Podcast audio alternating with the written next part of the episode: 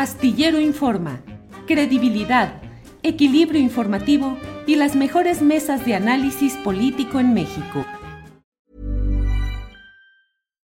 Millions of people have lost weight with personalized plans from Noom, like Evan, who can't stand salads and still lost 50 pounds. Salads generally for most people are the easy button, right? For me, that wasn't an option. I never really was a salad guy. That's just not who I am. But Noom worked for me. Get your personalized plan today at Noom.com. Real Noom user compensated to provide their story. In four weeks, the typical Noom user can expect to lose one to two pounds per week. Individual results may vary. Hey, I'm Ryan Reynolds. Recently, I asked Mint Mobile's legal team if big wireless companies are allowed to raise prices due to inflation. They said yes. And then when I asked if raising prices technically violates those onerous two year contracts, they said, What the f are you talking about, you insane Hollywood ass? So to recap, we're cutting the price of Mint Unlimited from $30 a month to just $15 a month. Give it a try at mintmobile.com slash switch. $45 upfront for three months plus taxes and fees. Promoting for new customers for limited time. Unlimited more than 40 gigabytes per month. Slows. Full terms at mintmobile.com.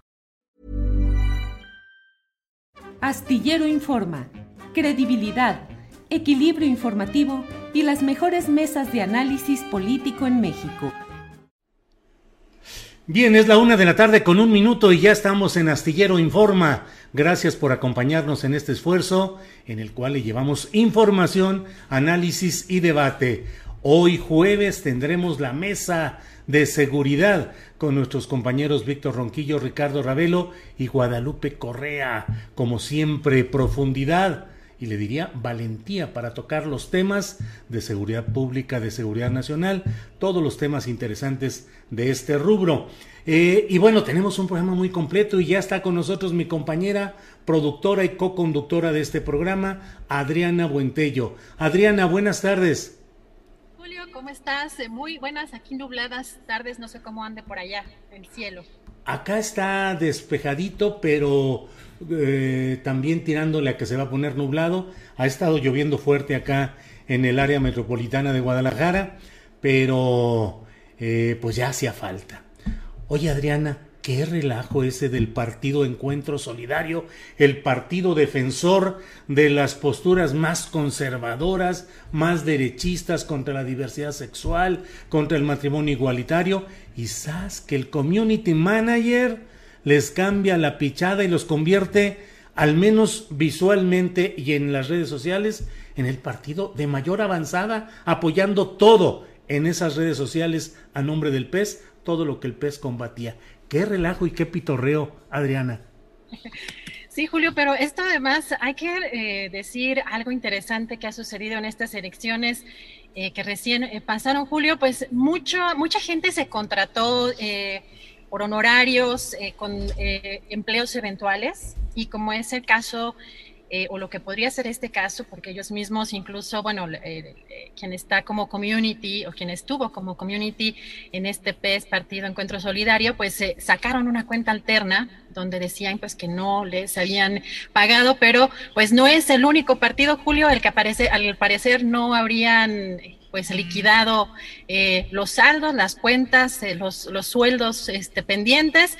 Así que pues sí vimos ayer una serie de, de situaciones muy particulares en esta cuenta que además, pues eh, a pesar de tener pues pocos seguidores, porque ayer Julio tenía alrededor de cuatro mil seguidores esta cuenta del Encuentro Solidario, ya tiene 14 mil seguidores y está verificada esta cuenta, Julio, y le cambiaron incluso el logo por este del arco iris, así que pues sí, lanzaron una serie de mensajes que de pronto pues nos desconcertaron a, muchos. Y pues en un principio se pensó que era un, una especie de hackeo, pero pues conforme fueron pasando los minutos, la tarde de, ayer, pues empezamos a notar que más bien eh, pues podría tratarse pues de gente contratada eventual, eh, pues a disgusto con pues esta situación que, que, podría hablar de pues estos adeudos en los sueldos, Julio. Pues sí, así es que interesante todo esto. Por ahí leí un tuit que decía que con estas, este cambio de postura hacia lo netamente progresista y no a lo conservador, dijo, están consiguiendo más likes que votos el tal partido encuentro solidario.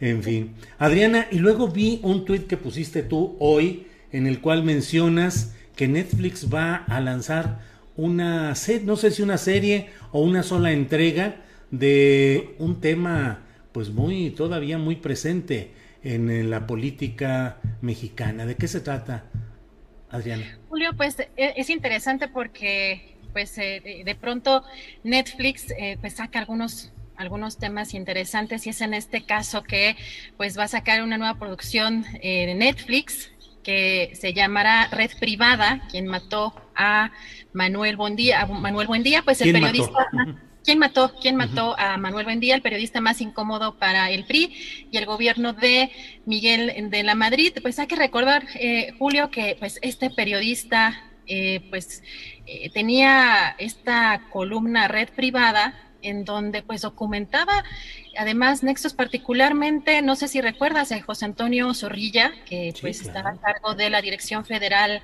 de Seguridad, pues esta policía violenta y eh, autoritaria, y pues que durante su gestión, que me parece que estuvo alrededor de tres años en esta gestión, se puso al servicio del crimen organizado, del, narcotráfico, y pues además también eh, a través de esta posición extorsionaba a grupos delincuenciales. Julio, así que pues eh, lo malo es que cuando dan cuenta o dan información de que van, van a salir estos, estos temas eh, o estas producciones, pues todavía faltan algunos días, así que entiendo que está eh, programada para julio. Em, creo que déjame ver por si por acá tengo la, fecha, pero este, pues ya, muchos que pues, le hemos dado seguimiento pues a, este caso, incluso bueno por acá que me presenta, bueno, recordé uno de mis, de mis libros, precisamente de Miguel Ángel Granados Chapa, ¿no? Buen día, el primer asesinato de la narcopolítica en México. Pues así que estamos en espera, Julio, de, de, esta serie, que pues parece que todavía nos, nos falta, porque pues va a salir en julio.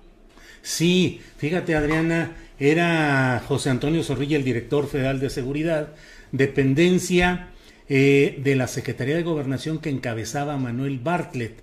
Yo y digo, un grupo de periodistas entre los cuales participaba yo, cada día 30 de mayo nos manifestábamos yo no tanto como otros grupos, José Reveles, Rogelio Hernández López, eh, que estuvieron constantemente denunciando pues esa circunstancia de la, narcopolítica y en los discursos siempre se mencionaba la responsabilidad política de Manuel Bartlett como secretario de Gobernación y jefe directo de José Antonio Zorrilla, el hidalguense que iba a ser candidato a era candidato a diputado federal del PRI por Hidalgo cuando lo detuvieron por la responsabilidad eh, operativa de este asesinato del columnista Manuel Buendía. Pero bueno, pues Adriana, hay muchos temas interesantes, más los que tú nos hagas favor de aportarnos con los segmentos informativos relevantes de este día, Adriana.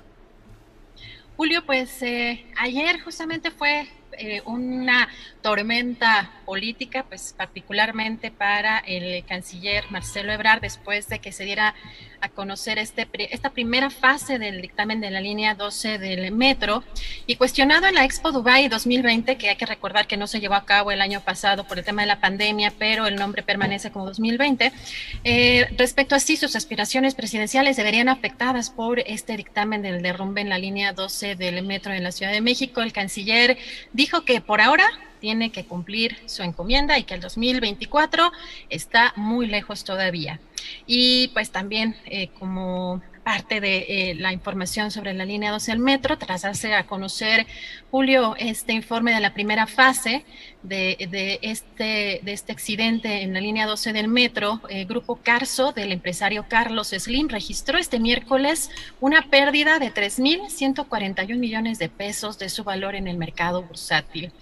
Y también, eh, pues en la conferencia mañanera, Julio, hablando precisamente de Manuel Bartlett, eh, pues sobre una investigación en Estados Unidos contra el actual director de la Comisión Federal de Electricidad por el asesinato del agente de la DEA en 1985 y que dio a conocer la revista Proceso. El presidente dijo que ni su gobierno ni la Fiscalía General de la República tienen información al respecto, pero señaló que lo que es evidente es que son campañas de descrédito de la revista y de los medios tradicionales, porque Bartlett dijo ahora está al frente de esta Comisión Federal de Electricidad y está enfrentando a grupos de intereses creados. Escuchemos.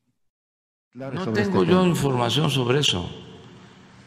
Y independientemente de la responsabilidad o no que pueda tener el licenciado Bartres, lo que es evidente, público y notorio, es que se trata de campañas de descrédito de la revista Proceso y de la mayoría de los medios. Porque el licenciado Bartres ahora es el encargado de la industria eléctrica y está enfrentando a grupos de intereses creados y cada vez que este, pueden, se le lanzan. Si no es por eso, es por lo del 88. Son los dos temas. Y lo que se tiene que tener son pruebas. Si en Estados Unidos están investigando,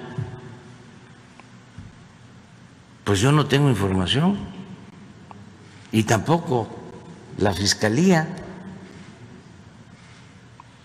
Entonces, cada vez que este, lo consideran este, necesario, sacan el expediente. Y no solo es para afectar al licenciado Bartre, sino para afectarnos a nosotros. Y este miércoles, senadores de oposición presentaron una acción de inconstitucionalidad en contra del artículo décimo tercero transitorio por el que se alargaría por dos años más el periodo del actual presidente de la Suprema Corte de Justicia de la Nación, Arturo Saldívar. Los senadores piden que se resuelva de manera preferente o en la misma sesión en la que se resuelva la consulta promovida por Saldívar. Y pues también en la conferencia mañanera del día de hoy sobre el caso de los normalistas de Ayotzinapa, el eh, presidente aseguró que se está avanzando en la investigación conjunta entre el Poder Ejecutivo, el Poder Judicial y la Fiscalía General de la República y recalcó que ahora ya se tienen pruebas científicas de la aparición de tres normalistas sin vida, pero dijo que la investigación continúa y se conocerá la verdad. El presidente además dio a conocer que el subsecretario Alejandro Encinas viajó al extranjero como parte la investigación de este caso. Escuchemos. No, eh, mire, vamos avanzando en la investigación. En el caso de Ayotzinapa, acabamos de tener una reunión con madres, con padres de los jóvenes con todos los que están participando.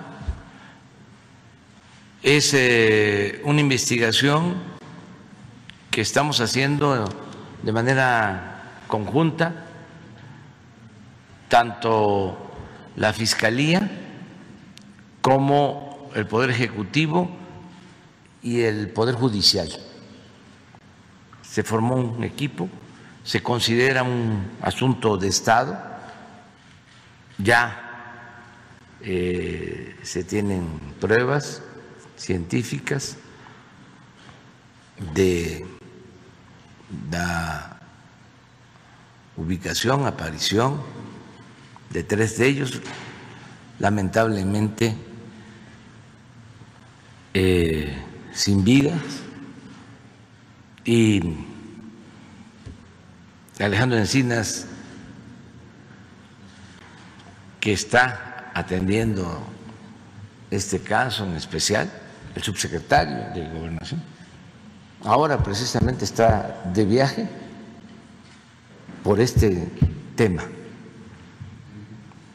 Creo que salió a Encinas del país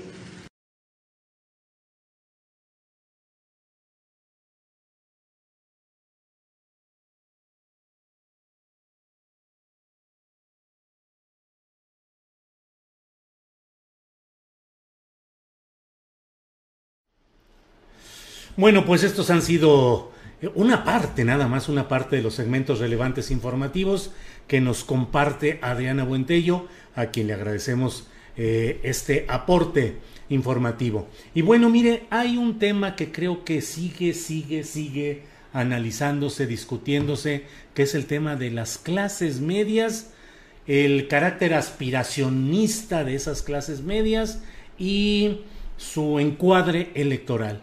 Por ello es que me da mucho gusto platicar en esta ocasión con Patricio Solís.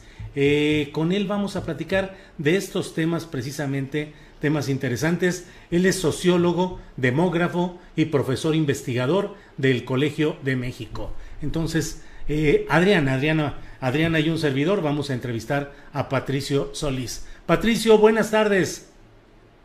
Buenas tardes. Bien, Bien, Patricio. Bueno, qué gusto estar con ustedes. Gracias, Patricio. Pues entramos directito. ¿Qué onda con las clases medias, sobre todo a la luz de los resultados electorales en la Ciudad de México, que lo convirtió en un tema recurrente en el discurso del presidente López Obrador y un motivo de discusión? ¿Qué son las clases medias? ¿Cómo se definen? ¿Y cuál podría ser su perfil político generalizado? ¿Revolucionarias? ¿Progresistas? ¿Conservadoras? Volátiles, en fin. Por favor, Patricio. Eh, pues la pregunta, la primera pregunta no es, no es fácil, lanzas el, así dices, vamos directo, pero entramos con un tema muy complicado, que imagínate que ha ocupado eh, tinta eh, de las investigaciones en sociología desde el siglo XIX, el siglo XX, toda esta definición de clases medias, qué significa pertenecer a las clases medias. Yo lo que creo es que eh, más que tratar de hacer una, una, descripción desde un punto de vista estrictamente académico, eh, desde los cubículos de qué significa la clase media, uno podría, o las clases medias, uno podría más bien decir que existen varias definiciones y que, y que estas definiciones eh, son, están en función de distintos criterios. En primer lugar, uno podría hablar de clases medias como eh, habitualmente se entienden en la discusión pública como estratos medios. Cuando uno habla de estratos, habla de cortes en la distribución de niveles de vida de las personas, en donde se tiene un corte que se llama clases medias o estratos medios porque se encuentran entre quienes se describen o se sitúan en situación de pobreza y quienes se sitúan, digamos, en las clases altas o en situaciones de, de, altos recursos socioeconómicos, altos ingresos, alta riqueza, altos niveles de vida.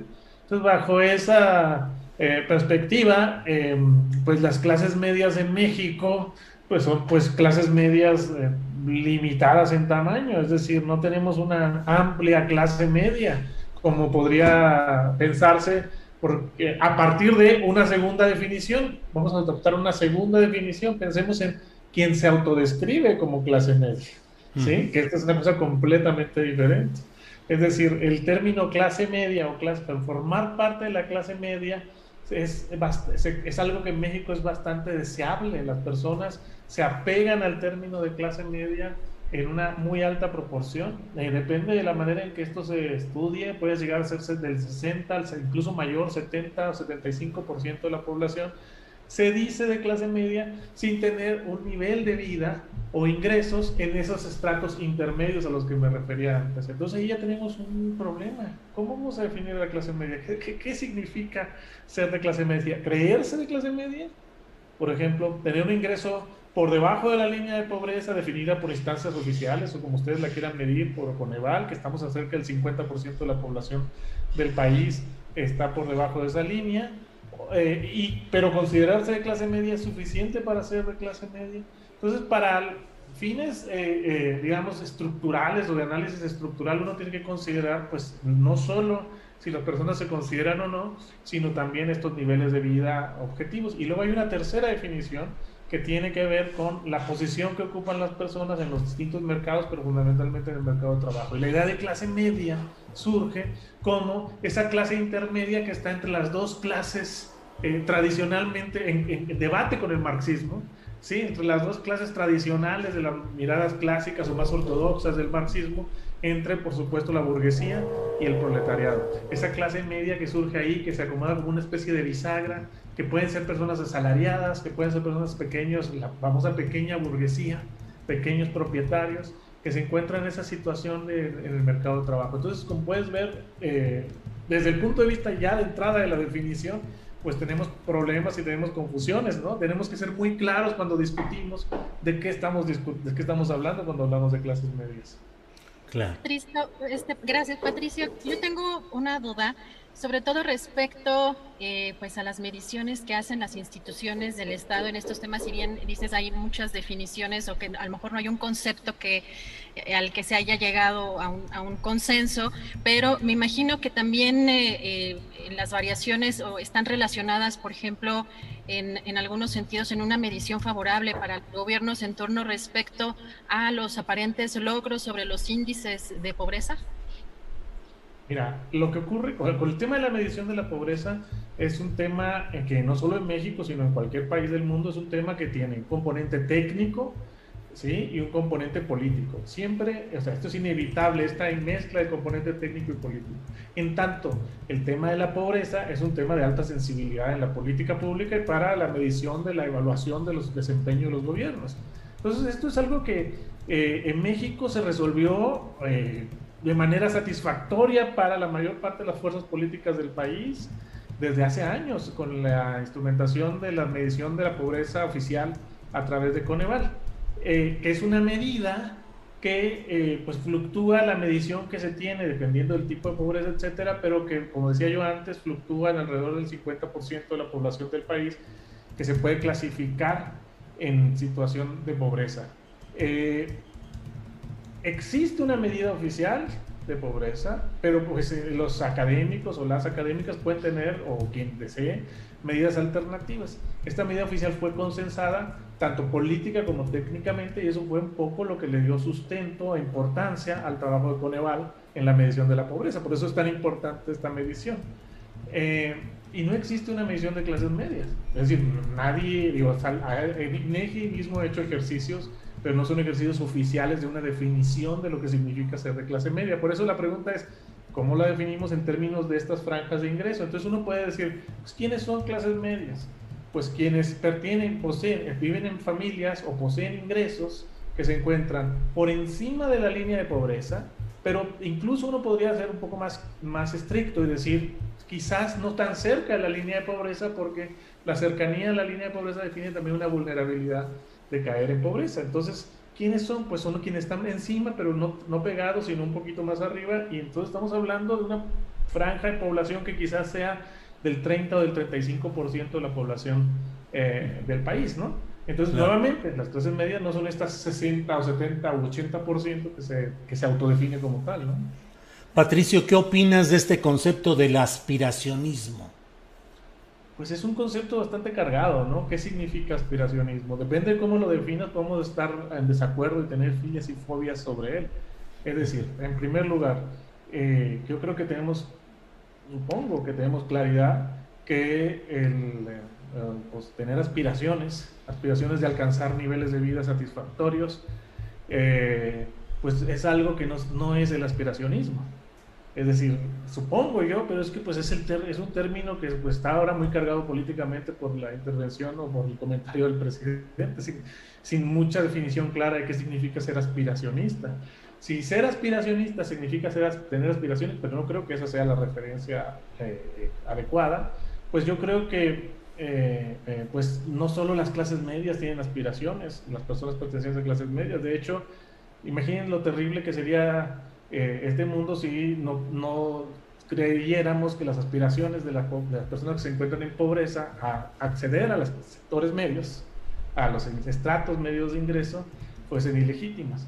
La idea más bien tendría que ver quizás con un individualismo o con eh, la falta de solidaridad social, falta de solidaridad con esfuerzos por incrementar o por reducir la pobreza, ¿sí? Pero uno tendría que ser eh, cuidadoso ahí eh, yo no dudo que exista individualismo y que exista una falta de solidaridad social. O sea, creo que eso, eso está presente.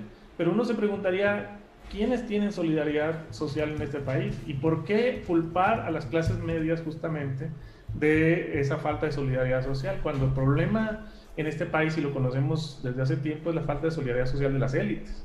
Las élites que perciben unas rentas desproporcionadísimas, nada que ver con lo que reciben las clases, las clases medias, y esas rentas desproporcionadísimas tienen muy poca solidaridad para redistribuirlas al resto de la población. Es decir, el problema de la desigualdad social en este país, el problema de la desigualdad social extrema en este país, no estoy diciendo que no exista desigualdad entre sectores de medios y sectores bajos en la distribución de ingresos, pero el problema de la distribución desigual del ingreso en este país principal está arriba, no en las clases medias. Está en el decil 1, está en el percentil 1, es decir, en el 1%, en el 5% que pues jala una cantidad enorme de rentas desproporcionada. Y entonces, pues yo creo que sería conveniente empezar a hablar de la falta de solidaridad social de esas élites y no tanto culpar a las clases medias eh, o a los sectores medios, como los querramos eh, llamar, de, de, lo mismo. Si bien se reconoce que también eso existe, por supuesto. ¿no? Patricio, Después de estas declaraciones, bueno, que además el presidente ha insistido en, diferentes conferencias mañaneras y con diferentes matices, o las debo a matizar eh, eh, diciendo que iban solamente dirigidas a una parte de la clase media, pero en una primera eh, declaración, pues donde dice precisamente este tema de que son aspiracionistas, que da la espalda al prójimo, ¿cuál fue tu primer pensamiento, tu primera reacción ante estos comentarios del presidente? Mira, yo, yo, yo, yo parte coincido, o sea, yo creo que hay un sector o sectores de las clases medias, o de los estratos medios, insisto, cuidado con los términos, pero sectores de los estratos medios muy conservadores que, que, que, no, digamos, no, se, no son capaces de montarse en, una, en un proyecto de ecualización social y de justicia social. O sea, y que les... pero yo no estoy... O sea, yo creo que lo que ocurrió, por ejemplo, en el caso de la Ciudad de México, pues es mucho más complejo y todavía tenemos mucho por analizar al respecto de, eh, por ejemplo, de todo este asunto de que las, las delegaciones, en las secciones electorales, de, digamos, que se asocian a los sectores medios y altos, pues hubo un cambio muy fuerte en la tendencia electoral en contra del partido del presidente. Entonces tenemos que ser bastante cuidadosos en eh, no asignar inmediatamente las culpas y más bien un poco me parece que sería necesario, eso fue mi primera reacción, fue inmediata, fue, bueno, ¿qué, qué, hicieron mal? ¿Hubo algo que hicieron mal? O sea, ¿dónde está la otra parte? ¿Dónde está la contraparte de gobiernos que probablemente son evaluados eh, por ciudadanos eh, que eh, están bastante más al pendiente de lo que están haciendo en, en los gobiernos locales, de las alcaldías? Eh, ciudadanos que a, lo mejor también se sienten amenazados innecesariamente por un discurso bastante incendiario eh, contra que, ni siquiera han tocado sus intereses, pero que, está planteado en contra de sus intereses y que no tampoco se les ofrece un espacio de oportunidad para aliarse en un proyecto de alianza eh, entre sectores medios y sectores populares liderado por una opción política que esa alianza poderosa la podría eh, explotar en términos electorales. Porque si te pones a pensar, la pregunta es clave, es, ¿son prescindibles estos sectores medios para una opción política que pretende gobernar el país? Esa es la pregunta clave. Pero si no son, si son, si son imprescindibles, es decir, en un contexto electoral en donde tienes tres fuerzas políticas, en donde una de ellas además se está aliando, dos de ellas se están aliando en contra de la fuerza que en este momento es principal, y entonces los márgenes de victoria son márgenes muy pequeños, entonces como que no es muy buen negocio estar eh, eh, acusando a quienes votaron en contra tuya de eh, justamente de equivocarte y de ser un inconsciente, de no apoyar el proyecto popular, cantidad de cosas que puedes eh, lanzar por delante. Incluso si así hay un sector que así es, pero no creo que todo el mundo o todas las personas que se mueven dentro de él, digamos, o que se puedan clasificar como sectores medios, estén en esta lógica. Hay otras cosas que están pasando. ¿Cuáles son esas? ¿Dónde está la autocrítica? Eso para mí es la pregunta. ¿Dónde está la reflexión y decir qué hicimos mal? No, no, la única reflexión que he visto es, no pudimos convencer a estos sectores medios de que nosotros, de, nuestro proyecto y que es bueno nuestro proyecto. Bueno, me parece una reflexión muy poco autocrítica, ¿no? Es decir, probablemente hay cuestiones que tienen que ver con gobiernos locales, con la manera en que se gestionan las alcaldías, los gobiernos, o una cantidad de cuestiones que ni siquiera podría yo aquí enumerar, no soy un experto en estos temas, pero que me parece que en términos de una actitud, es una actitud equivocada el culpar al elector después de que el elector te golpea. Eh, no, no, lo entiendo. Patricio, eh, ya nos has eh, explicado cómo es muy difícil tratar de precisar lo que es la clase media, cómo se define, cómo se integra. Supongo que también será muy difícil tratar de precisar si a lo largo de la historia, desde que se analiza la clase media, esta clase media suele tener características progresistas o regresivas o volátiles, es decir, suele haber dentro de la clase media una cierta tendencia ilustrada hacia lo progresista, hacia el cambio, pero también suele ser una clase media eh, que rápidamente recula cuando siente que ciertos factores no le son adecuados o no son los que deseaba. Entonces no sé si haya una respuesta para esto, pero la clase media en general históricamente es un factor progresista, regresivo o volátil?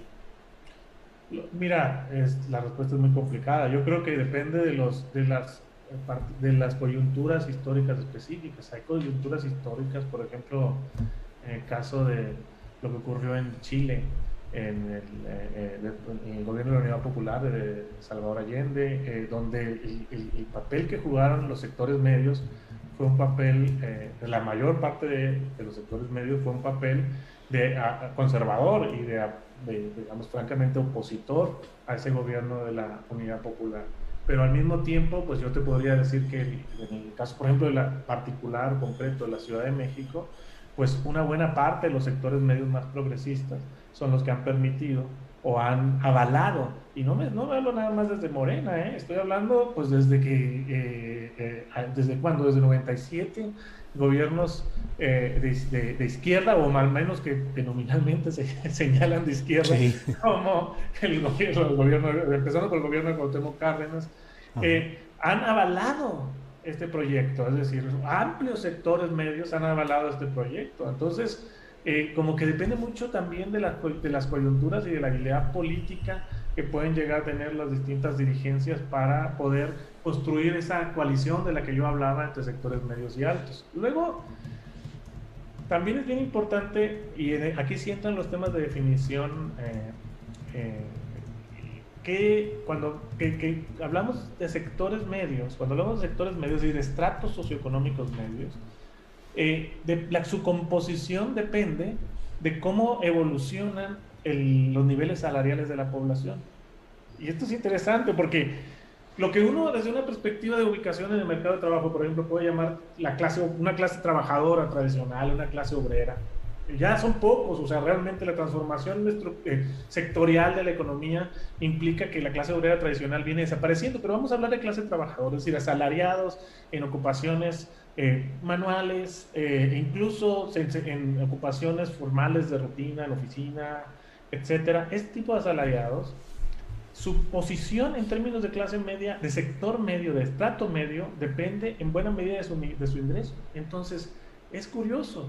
Si uno, si, si un gobierno popular intenta aumentar los ingresos de los sectores populares, estos sectores van a crecientemente integrarse a los sectores, a los estratos medios. Y entonces la composición de lo que nosotros entendemos como clase media es una composición más popular. ¿Sí? Habla de sectores populares que en virtud del incremento en los niveles de vida entran en los estratos medios. ¿sí? Entonces ese tipo de alianza en donde que tú puedes establecer con sectores medios que han incrementado sus niveles de vida, pues es una alianza a explorar.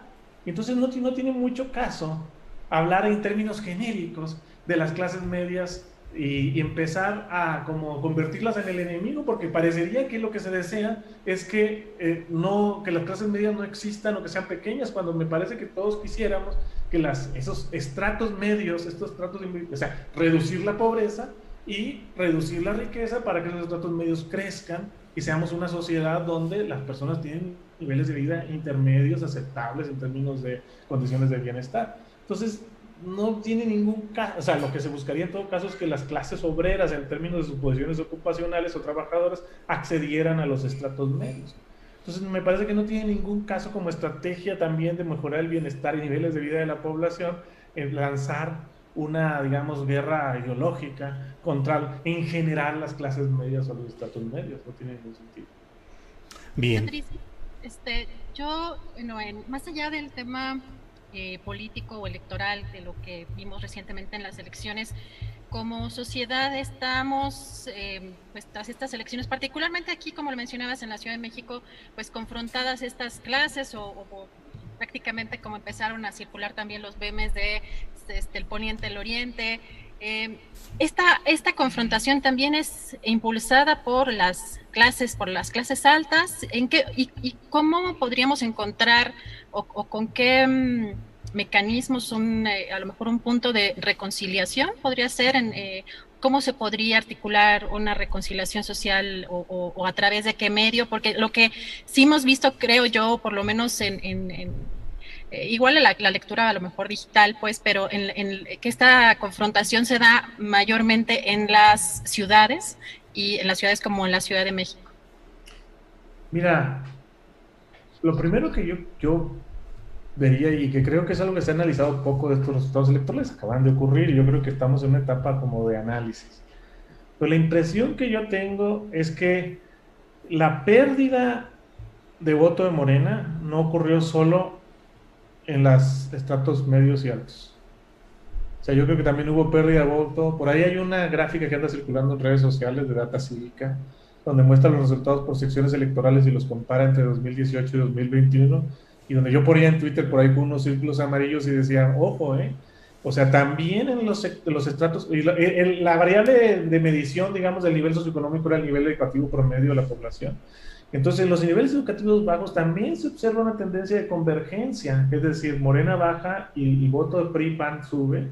Si la coalición Morena baja, la coalición PRI-PAN sube, o sea, se aproximan más. Entonces, la pérdida hay una parte de lo que ocurrió, me parece, que es como resultado de desgastes eh, que mezclan cosas, mezclan desgaste local, desgaste en los gobiernos locales que pueden tener problemas, que mezclan el, esta, esta disputa ideológica de la que tú estás hablando, o sea, yo creo que esa disputa también tiene efectos y tiene efectos particularmente en esos sectores medios de los que hablábamos antes, conservadores, eso sí existe. Eh, y entonces tratar, y por supuesto que aquí se, está se, configura una disputa que está centrada en la posición, en, niveles socioeconómicos y en las posiciones sociales, y creo que las élites eh, eh, pues les conviene esta polarización, por supuesto que les conviene esta polarización.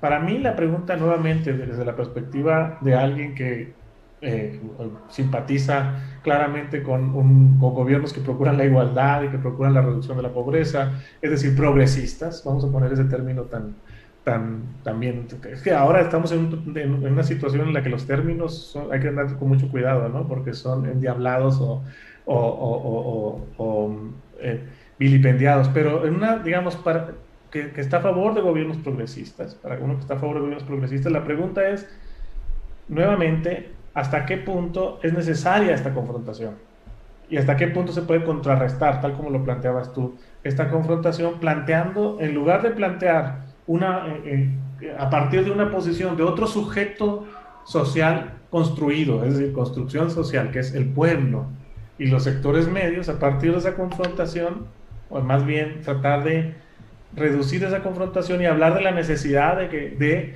una alianza entre sectores medios y sectores populares, donde a todos nos conviene que existan menos distancias sociales, que existan buenos niveles de vida en la población que ahora está en pobreza y que salga de la pobreza, y que nos conviene una sociedad de clases medias, una sociedad de sectores medios, de ingresos medios, en donde eh, eh, eh, los niveles de vida de la población se incrementan sustancialmente, particularmente en la parte baja de la distribución.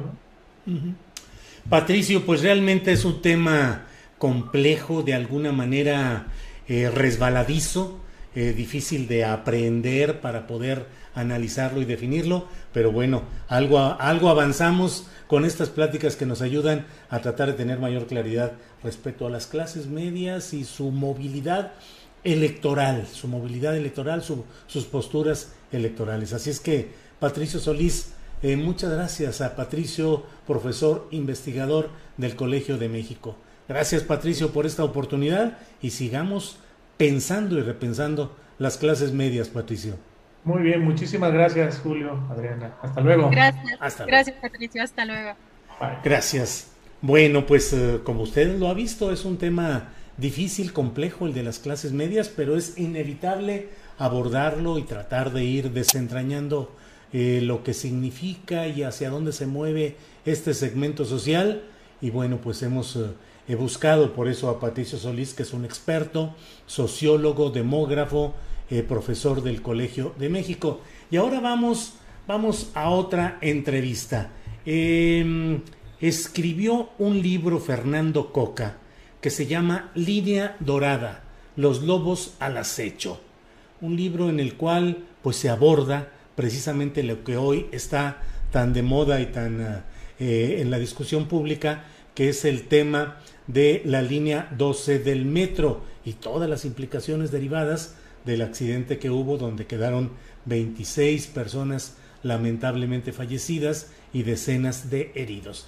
Así es que en cuanto Andrés Ramírez me diga, vamos con Fernando Coca para que nos platique qué es lo que él investigó, descubrió o postula en este libro Línea Dorada, Los Lobos al Acecho. Eh, Fernando Coca, buenas tardes, Fernando. Julio, muy buenas tardes. El gusto de estar contigo platicando.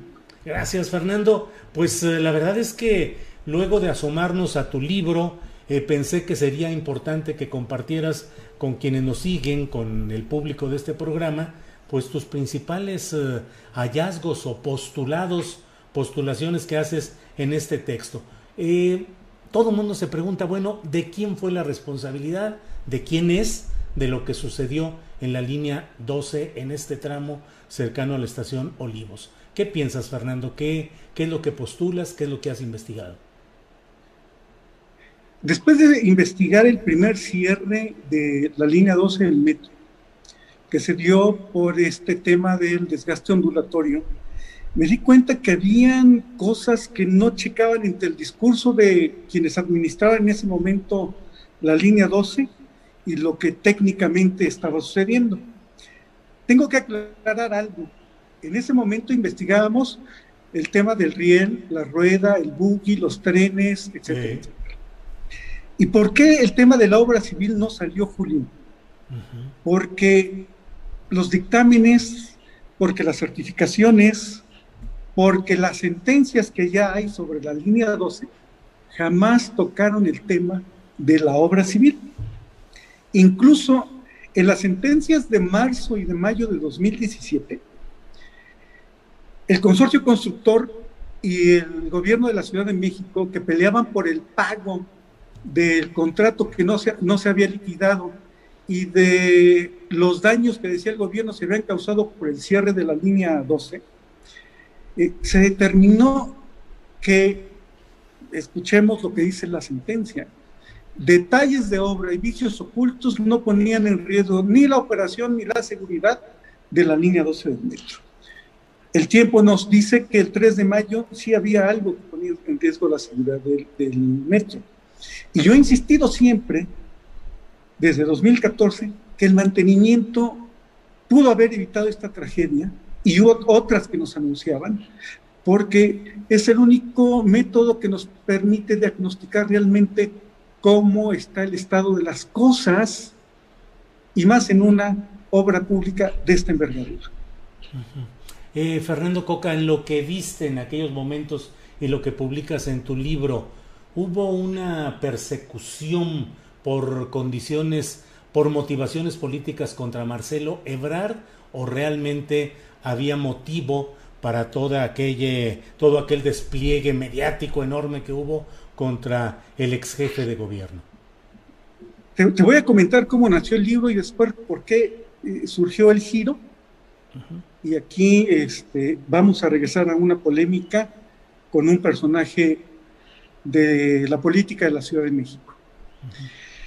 Cuando cerró la línea 12, Joel Ortega, Miguel Ángel Mancera nos dijeron que era muy probable ocurriera un descarrilamiento en el viaducto elevado de la línea 12 que ponía en riesgo la seguridad y la vida de los usuarios.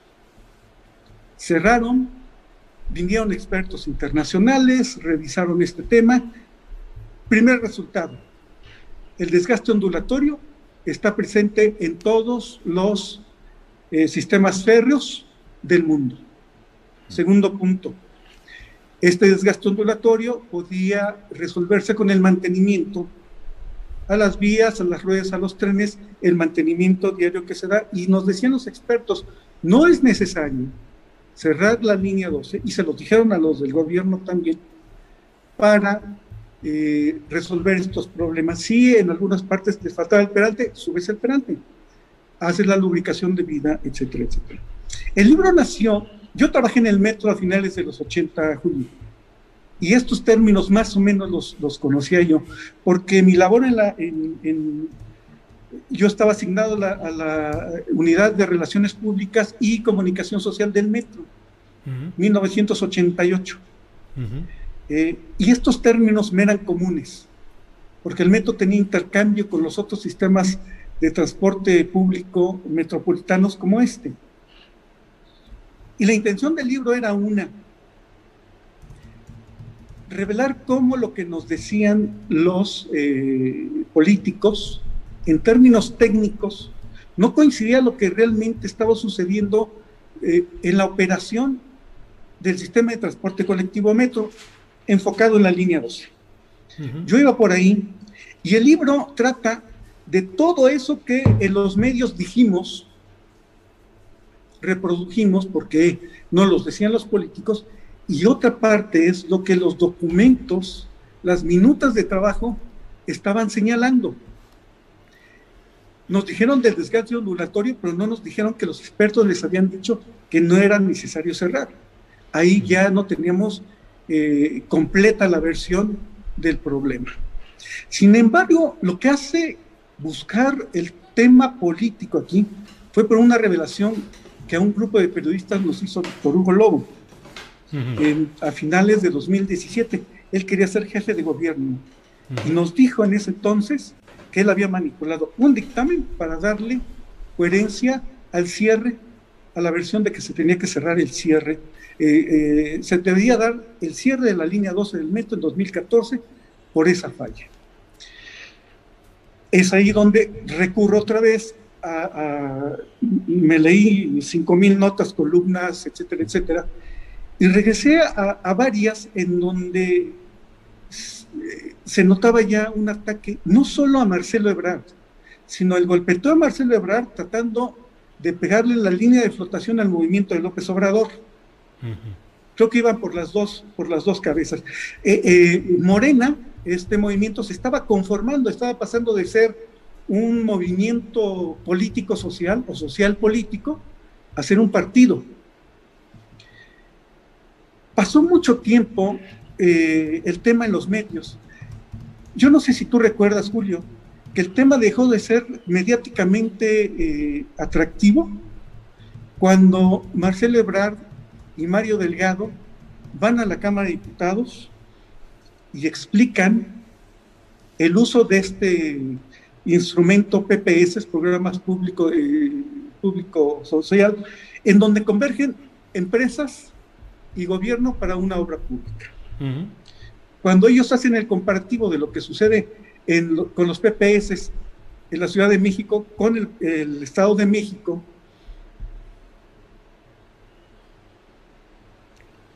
se nos detuvo un poco ahí la... 10 pesos, sí. le salen 100 cuando eh, los diputados del PRI que comandaba Beltrones se echan para atrás, cancelan la, la, comisión legislativa en San Lázaro, inmediatamente el tema se apagó. Y no volvimos a saber del método línea 12, sino por algunos detalles ahí y hasta el 17 que se vuelve a cerrar por el terremoto.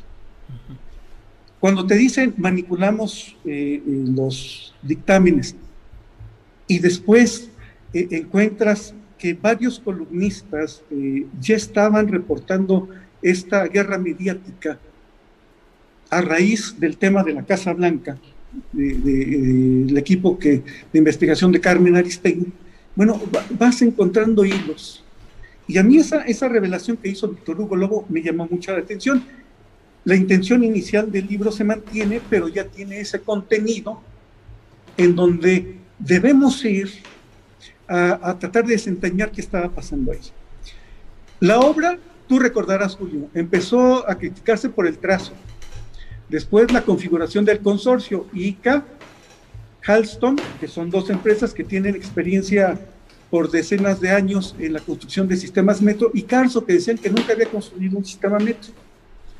Después vino el problema de los rieles, después la rueda, después el balastro, los durmientes, el buggy, el tren, etcétera, etcétera. Y al final, la discusión se sentó en el financiamiento.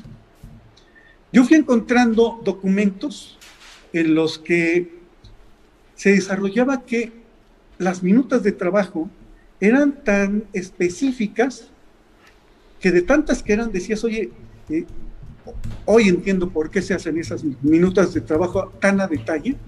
La colocación de un perno, de un tornillo, de, un cable que no es del mismo calibre, lo que puede redundar en la operación del sistema, es importantísimo.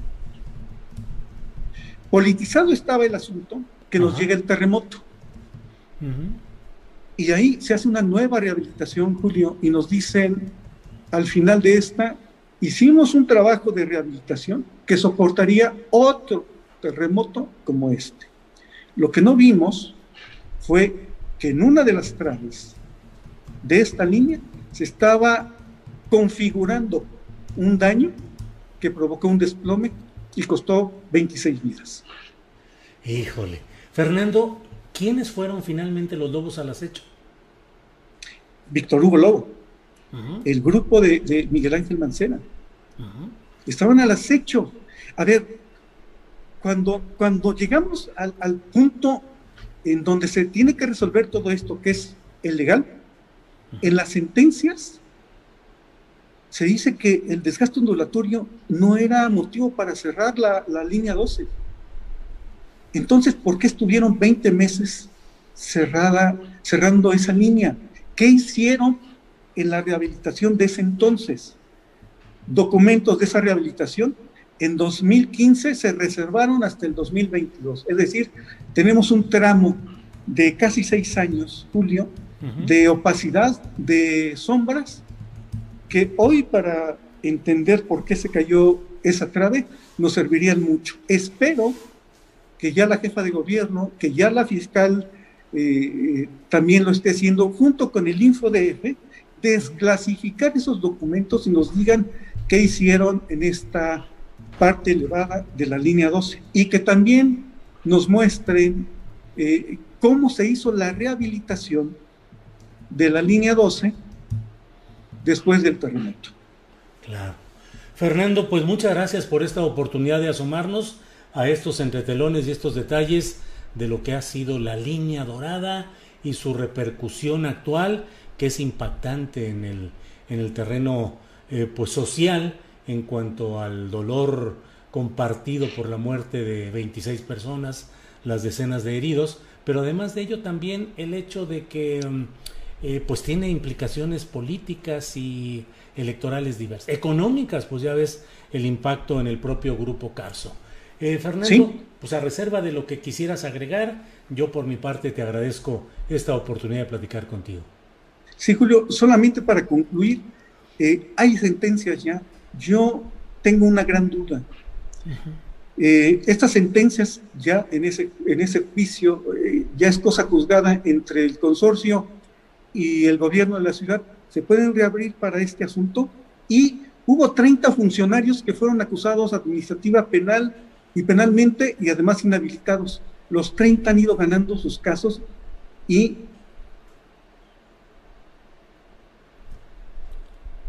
Perdón, Fernando. De haber hecho mal. Perdón, Fernando, se congeló tantito en los 40 segundos anteriores. Eh, van ganando la mayoría de sus casos los 30 inhabilitados y... Y no sé si también sea posible que a ellos, que ya los juzgaron por haber construido mal la obra y haber utilizado mal los recursos de la línea 12, los vuelvan a, juzgar por el mismo tema. Hay 26 muertos, no sé si se pueda hacer una actualización de esto. Yo creo que ese tema ya está eh, juzgado. Creo que nos enfrentamos a problemas muy graves en el tema legal y este circo que donde muchos quieren ver culpables políticos y no responsables de lo que sucedió en la línea 12 nos está llevando por un camino que creo es erróneo. Fernando, pues eh, gracias, periodista, autor de Línea Dorada, Los Lobos al Acecho. Fernando Coca, muchas gracias y seguiremos viendo qué es lo que sucede en este tema que va a dar todavía para mucho. Gracias, Fernando. Julio, yo atento al llamado. Muchísimas gracias. Muy amable, Fernando. Buenas tardes. Hasta luego. Bien, pues eh, esto es um, esto es lo que estamos haciendo en este momento. Eh, muchas gracias a Fernando Coca. Me llamó la atención, pues el libro que ya había yo eh, lo tenía ya en el radar de lo que había escrito Fernando y por eso he querido compartir en esta ocasión una porción de lo que él ha escrito y de lo que ha actualizado en este tiempo, en esta temporada. Bien, pues muchas gracias a todos quienes nos envían reportes y mensajes desde aquí. Eh, bien por Fernando Coca, dice Max Almarax. Eh, Jorge Cruz dice viva AMLO, apoyo al presidente. Eh, ¿Y cuánto le pagó Ebrar por escribir el librito? Dice Benjamín Domínguez Mercado. Y la UIF ya está trabajando en esto, pregunta Rafael Navarro Mora. La Adelita dice Mancera y sus enanos a la cárcel. Eso sí, siempre un caballero, el señor Coca, dice mi bebé 3B. Eh, Soledad 21 dice lo que dice este señor, Fernando Coca, más claro ni el agua. Bueno, vamos a tener ya en unos minutos más nuestra acostumbrada mesa de mm, mesa de periodismo, mesa la mesa segura, mesa de seguridad. Vamos a tenerla ya en unos segundos. Vamos, va a estar con nosotros eh, eh, eh, déjenme ver por aquí. Víctor Ronquillo, desde luego, Víctor Ronquillo, nuestro compañero, Ricardo Ravelo, y hoy no va a poder estar con nosotros Guadalupe Correa, nos acaba de avisar hace un rato que va en un trayecto carretero por el sur del país y que la verdad es que el Internet es absolutamente intermitente, inconfiable y que cree que no va a poder mantener la comunicación adecuada y prefiere ser sincera, es, digo, todo es sincera, quiero decir, prefiere plantearnos esto y bueno, vamos a, a, tener esta mesa ya en unos eh, minutitos. Eh, eh, em, va a estar con nosotros, como le digo, Víctor Ronquillo, va a estar Ricardo Ravelo y va a estar con nosotros Jorge Torres, periodista también especializado en todo este tipo de asuntos políticos, de seguridad pública, de seguridad nacional. Él va a entrar un poquito después de las 2 de la tarde, pero pues ya en cuanto estén listos los compañeros, vamos a empezar con esta mesa de seguridad, la mesa sobre seguridad. Mientras agradezco a eh, Josefina Durán que nos envía un apoyo y dice felicidades a la tripulación astillero. Eh, voy a, Lidia León, muchas gracias. Lidia León nos dice apoyo a un gran proyecto. Bueno, y creo que es tiempo, Andrés, si tenemos por ahí alguno de nuestros promocionales para que para que pongamos uno de estos promocionales y regresamos ya con la mesa de periodistas sobre eh, seguridad. Adelante, por favor, Andrés.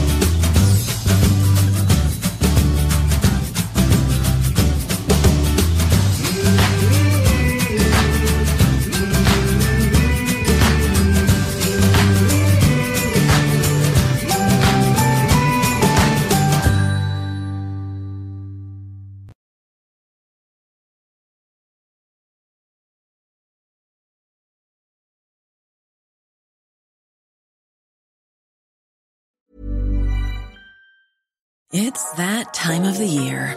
Your vacation is coming up. You can already hear the beach waves, feel the warm breeze, relax, and think about work. You really, really want it all to work out while you're away. Monday.com gives you and the team that peace of mind. When all work is on one platform and everyone's in sync, things just flow wherever you are. Tap the banner to go to Monday.com. Hey, Dave. Yeah, Randy. Since we founded Bombus, we've always said our socks, underwear, and t shirts are super soft. Any new ideas? Maybe sublimely soft. Or disgustingly cozy. Wait, what? I got it. Bombus. Absurdly comfortable essentials for yourself and for those facing homelessness. Because one purchased equals one donated. Wow, did we just write an ad? Yes. Bombas. Big comfort for everyone. Go to bombas.com slash ACAST and use code ACAST for 20% off your first purchase.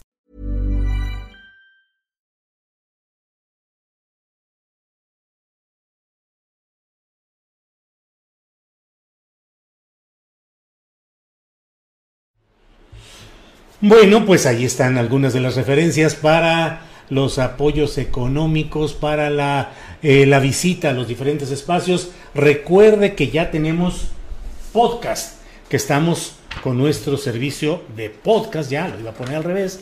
Mire usted, esto es lo que tenemos. Los invito a escuchar mis podcasts, por ahí lo dice, ahí está ya la imagen, porque estamos ya transmitiendo Luego de estos programas en vivo, ya los colocamos en grabación, solo audio, solo el audio en los podcasts.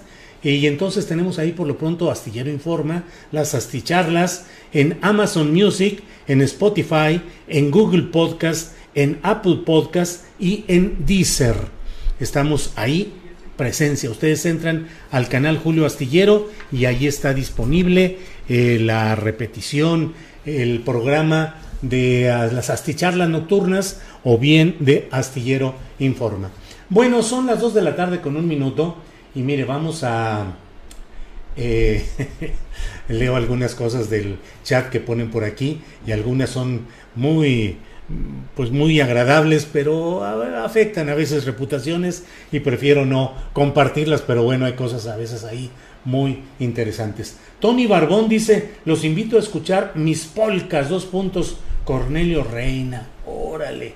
Llévelo, llévelo, Julio, por todas partes, dice Juan Carlos López. Pues no ve que nos andan aquí desmonetizando cada que les da su gana en YouTube, nomás porque tocamos ciertos temas que no gustan. Entonces, bueno, pues tenemos que buscar por la vía de los podcasts también. El chiste está en que no nos quedemos aislados y que sigamos haciendo nuestra comunicación por la vía que sea necesario. Bueno, eh, son las 2 de la tarde con dos minutos de este jueves 17 de junio y ya estamos con la mesa de periodistas, con la mesa de seguridad. Saludo con el gusto de siempre a Víctor Ronquillo. Víctor, buenas tardes. Buenas tardes, Julio. Buenas tardes a ti, a Ricardo y obviamente al público que nos escucha. Gracias, Ricardo Ravelo. Buenas tardes. Hola, Julio. Buenas tardes. Gusto saludarte. Saludo también a, a Víctor, y un afectuoso saludo también para el público que nos está siguiendo. Sí, eh, como ya lo había dicho minutos atrás, nuestra compañera Guadalupe Correa no podrá estar hoy con nosotros porque está en viaje por carretera en el sur del país y dice que el internet está desastroso, que es imposible mantener una comunicación fluida y ha preferido ella eh, decirnos que va a ser muy complicado. Entonces, hoy desafortunadamente no tendremos a Guadalupe, pero afortunadamente va a estar con nosotros ya en unos minutos nuestro compañero periodista Jorge Torres para integrarse a esta mesa. Pero bueno, Víctor Ronquillo, híjole, ¿cómo va el tema de las elecciones, de los triunfos de Morena y la presencia del crimen organizado?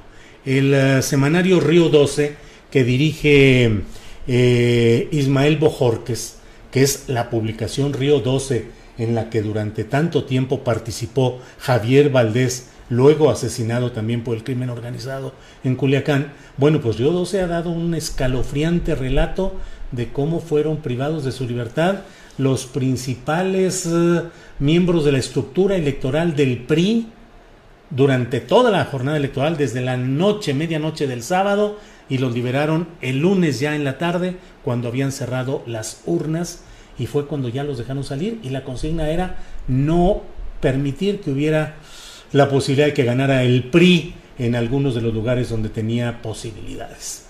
Eh, en fin, en general, ¿qué piensas de todo este tema, Víctor Ronquillo? Bueno, creo que lo primero que habría que decir es que lamentablemente hay una historia subterránea, oculta, en términos de las elecciones que no conocemos. Una historia que estuvo muy lejos de ser cubierta por los medios que lamentablemente, pues sobre todo en la primera parte de la jornada, hicieron una cobertura burocrática. Ya después vino pues el comentario, la reflexión, el análisis, pero eh, me parece que ahí hay una carencia por parte de los medios que es evidente, ¿no? Por otro lado, lo que es preocupante y más allá de esta realidad de los medios, pues es esta historia oculta, ¿no? El Centro Nacional de Inteligencia habla de un sinnúmero, y de verdad un sinnúmero, de posibles candidatos electos a, a gobernaturas, en el caso de Sinaloa, en el caso de San Luis Potosí, diputados, funcionarios electorales, funcionarios de distintos eh, partidos cooptados por el crimen organizado. Hace un tiempo, Julio, nos preguntamos si verdaderamente el crimen organizado no sería el gran elector en, esta, en esta contienda electoral. Ahora, eh, a pesar de la participación entusiasta, masiva de la ciudadanía, que impidió muchas eh, realidades que pudieron haber complicado eh, de manera determinante el proceso electoral, llevarlo a la judicialización, me parece que ahora tenemos que preocuparnos por esta evidencia publicada en distintos medios, entre ellos hay que reconocer también que Milenio el día de ayer publicó una nota muy interesante al respecto, lo de Río 12, y algunos eh, también comentarios por ahí de algunos colegas reporteros, comentaristas en diferentes medios a nivel nacional que hablan de esta realidad. Eh, insisto yo, ¿no? Esta historia oculta en la que sin duda existen diferentes formas de la penetración del crimen organizado en el proceso electoral y sin duda en la determinación de lo que puede ser el gobierno y las políticas públicas en muchos ámbitos, ¿no? Esta cooptación no solamente se da a partir de la violencia, a partir del secuestro, a partir de la intimidación o del homicidio, sino, eh, y esto ya también lo habíamos comentado en alguna ocasión, con la formación de cuadros propiamente por parte del crimen organizado que participan en distintos procesos electorales, con la, la digamos, con la construcción de complicidades. Eh, hay algunos diputados que fueron reelegidos que seguramente establecieron complicidades a lo largo de mucho tiempo con estos grupos del crimen organizado. Entonces me parece que la situación es preocupante porque es evidente que el crimen organizado a lo largo de estas décadas ha golpeado de manera determinante a las instituciones incipientemente democráticas de nuestro país. Hace evidente también que, eh, pues eh, sí, lamentablemente, buena parte del territorio de nuestro país está controlado por, estas, eh, por estos grupos criminales en alianza con el poder político. Y oh, yo lo que también destacaría es que eh, por primera vez, de manera contundente, eh, se, se da a conocer esta información y se habla de la investigación que el Centro Nacional de, eh, de, Inteligencia realiza y también la Unidad de Inteligencia Financiera, lo cual es muy importante para terminar con estas realidades. Habrá que esperar a ver qué sucede en relación sobre todo a un par de eh, gobernadores electos como ocurre con San Luis Potosí, en donde posiblemente, Julio, tú has documentado cómo ocurrió esto, cómo se usó eh, el Partido Verde, cómo Mario Delgado pues es cómplice de alguna manera de, una, de un proceso electoral desaseado en términos de haber presentado un, candidato débil por parte de Morena y haber generado la participación de este otro personaje que lamentablemente nos puede colocar en lo que podríamos considerar el inicio ¿no? de un imperio criminal construido en un estado como San Luis Potosí, del cual ya hay elementos, ¿no? Eh, eh, fue alcalde de, de, la famosa Chola, en fin. Y lo otro es esta vinculación entre el candidato a la gobernatura ya electo de Sinaloa eh, con posibles grupos del crimen del crimen organizado con antecedentes pues lamentablemente ya documentados periodísticamente gracias Víctor muy amable. Bienvenido Jorge Torres gracias por estar presente en esta mesa de seguridad. Gracias Jorge. Gracias Julio contrario, un saludo a todos.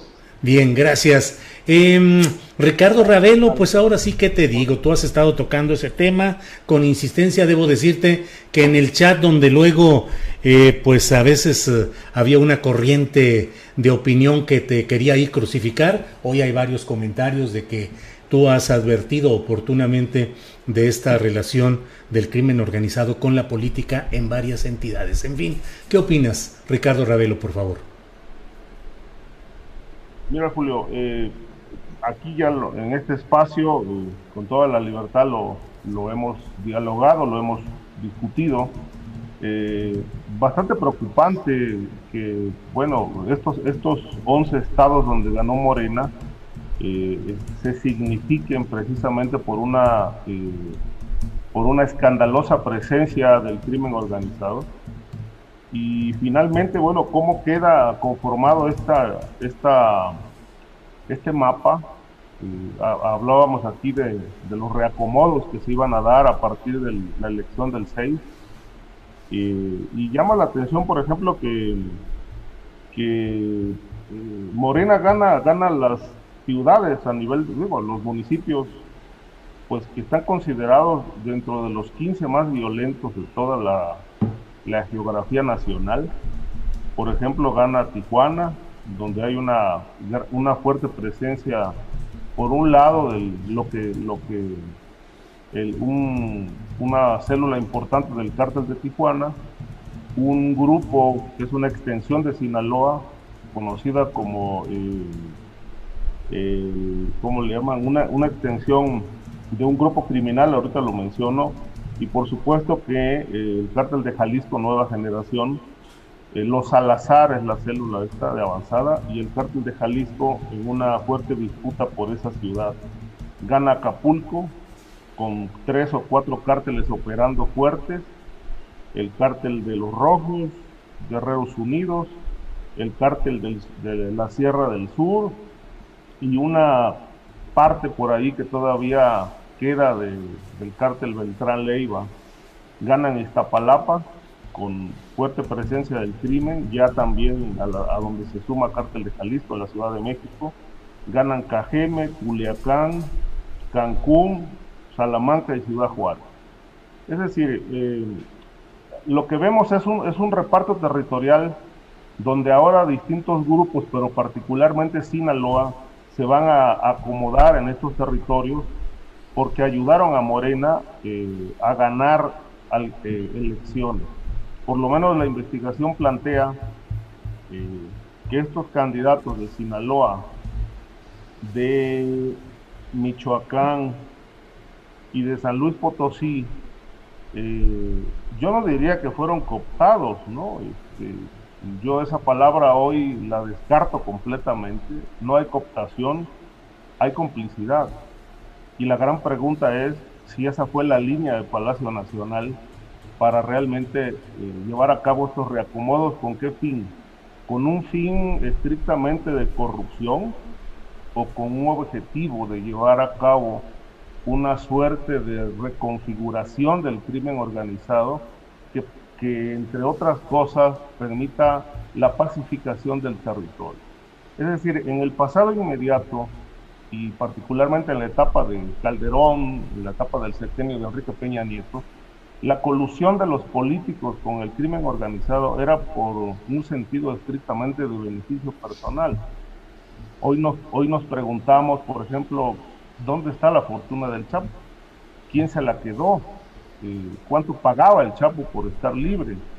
Ahora, yo doy el, beneficio de la duda al gobierno de la República en el sentido de que si esta vinculación, esta complicidad o este acuerdo con el crimen organizado tiene un fin estrictamente social o es un fin estrictamente político para continuar con la corrupción entre crimen organizado y poder político. Quiero pensar que ahora que Morena gana eh, arrolladoramente con el apoyo del crimen organizado, eh, puedan sacarle un provecho si esta negociación con el crimen trae como resultado ir pacificando los territorios a propósito de aquello que en algún momento planteó Juan José Parregosa Moreno el Azul, cuando, cuando él planteó que una de las vías para lograr una pacificación territorial era crear una suerte de federación de cárteles que al mismo tiempo que se ligaban al poder político, pues pudieran llevar tranquilidad y paz social a los territorios, porque lo cierto es que el crimen organizado no se va a terminar. Aquí yo lo refería hace la semana pasada, ¿no? Analizando la historia de la mafia en el mundo, pues esta nunca ha sido derrotada en ningún lugar del, del globo terráqueo ni en ninguna etapa de su historia. Todo ha sido producto de una negociación, como lo hemos visto en Italia, como lo hemos visto en Colombia, y hoy que, que la, el triunfo electoral le permite a Morena tener los más importantes territorios donde está presente Sinaloa, seguramente grupos menores del crimen organizado, para poder sobrevivir en el negocio tendrán que aliarse a Sinaloa y, con esto llevar a cabo un nuevo rol y unas nuevas reglas del juego. La gran pregunta es si a los candidatos de Morena eh, o cualquier otro eh, les quedó alguna tuvieron alguna alternativa. Eh, me parece que con este triunfo hay la posibilidad de abrir, abrir unas nuevas vertientes de la negociación con el crimen organizado, que es una realidad, que finalmente lleve un, un objetivo estrictamente social y no propiamente criminal ni de corrupción. Gracias. Eh, gracias, Ricardo Ravelo. Eh, Jorge Torres, pues estamos hablando de las elecciones, de la presencia de grupos de crimen organizado que vetaron o promovieron candidaturas, el caso extremo que narra el semanario eh, sinaloense Río 12, de la manera como se eh, capturó a toda la estructura electoral del PRI para que no pudiera actuar y conocer sus estrategias y su, sus eh, planes. En fin, ¿qué opinas de todo este cuadro en las elecciones y lo que haya influido o no este factor de los cárteles? Jorge Torres. Gracias, Julio. Pues mira, eh, creo, que, creo que estamos, eh, estaba escuchando con atención lo, cuando me incorporé a, a Víctor Ronquillo y escuché la, intervención de, de mi amigo Ricardo Ravelo y, me parece que hay que dividir los, los acontecimientos porque si partimos de premisas eh, aventuradas, me parece que, he escuchado, en el sentido de que el crimen organizado en un plan maléfico ayudó a que los candidatos de Morena llegaran a la, a la gubernatura, como es el caso de Sinaloa y en algunas otras posiciones, me parece que la premisa es equivocada. Eh, lo que narra Río 12 respecto a la captura de, este personal electoral del PRI, pues me parece que es un elemento muy grave que te refleja lo que ocurrió en ese municipio, en esas casillas y en esa estructura local. Pero querer llevar algo tan local como lo que ocurrió en ese, en ese lugar a generar una versión en donde regresa la narrativa de los narcos capturando al Estado o obligando al gobierno de, la República a negociar a partir de la captura de, territorios, me parece muy aventurado. Yo la verdad difiero de que esto sea así. Eh, siempre he pensado que cuando se analizan los temas de narcotráfico, los temas de tráfico de drogas, eh, partimos de premisas equivocadas, de premisas que se han magnificado a lo largo de las últimas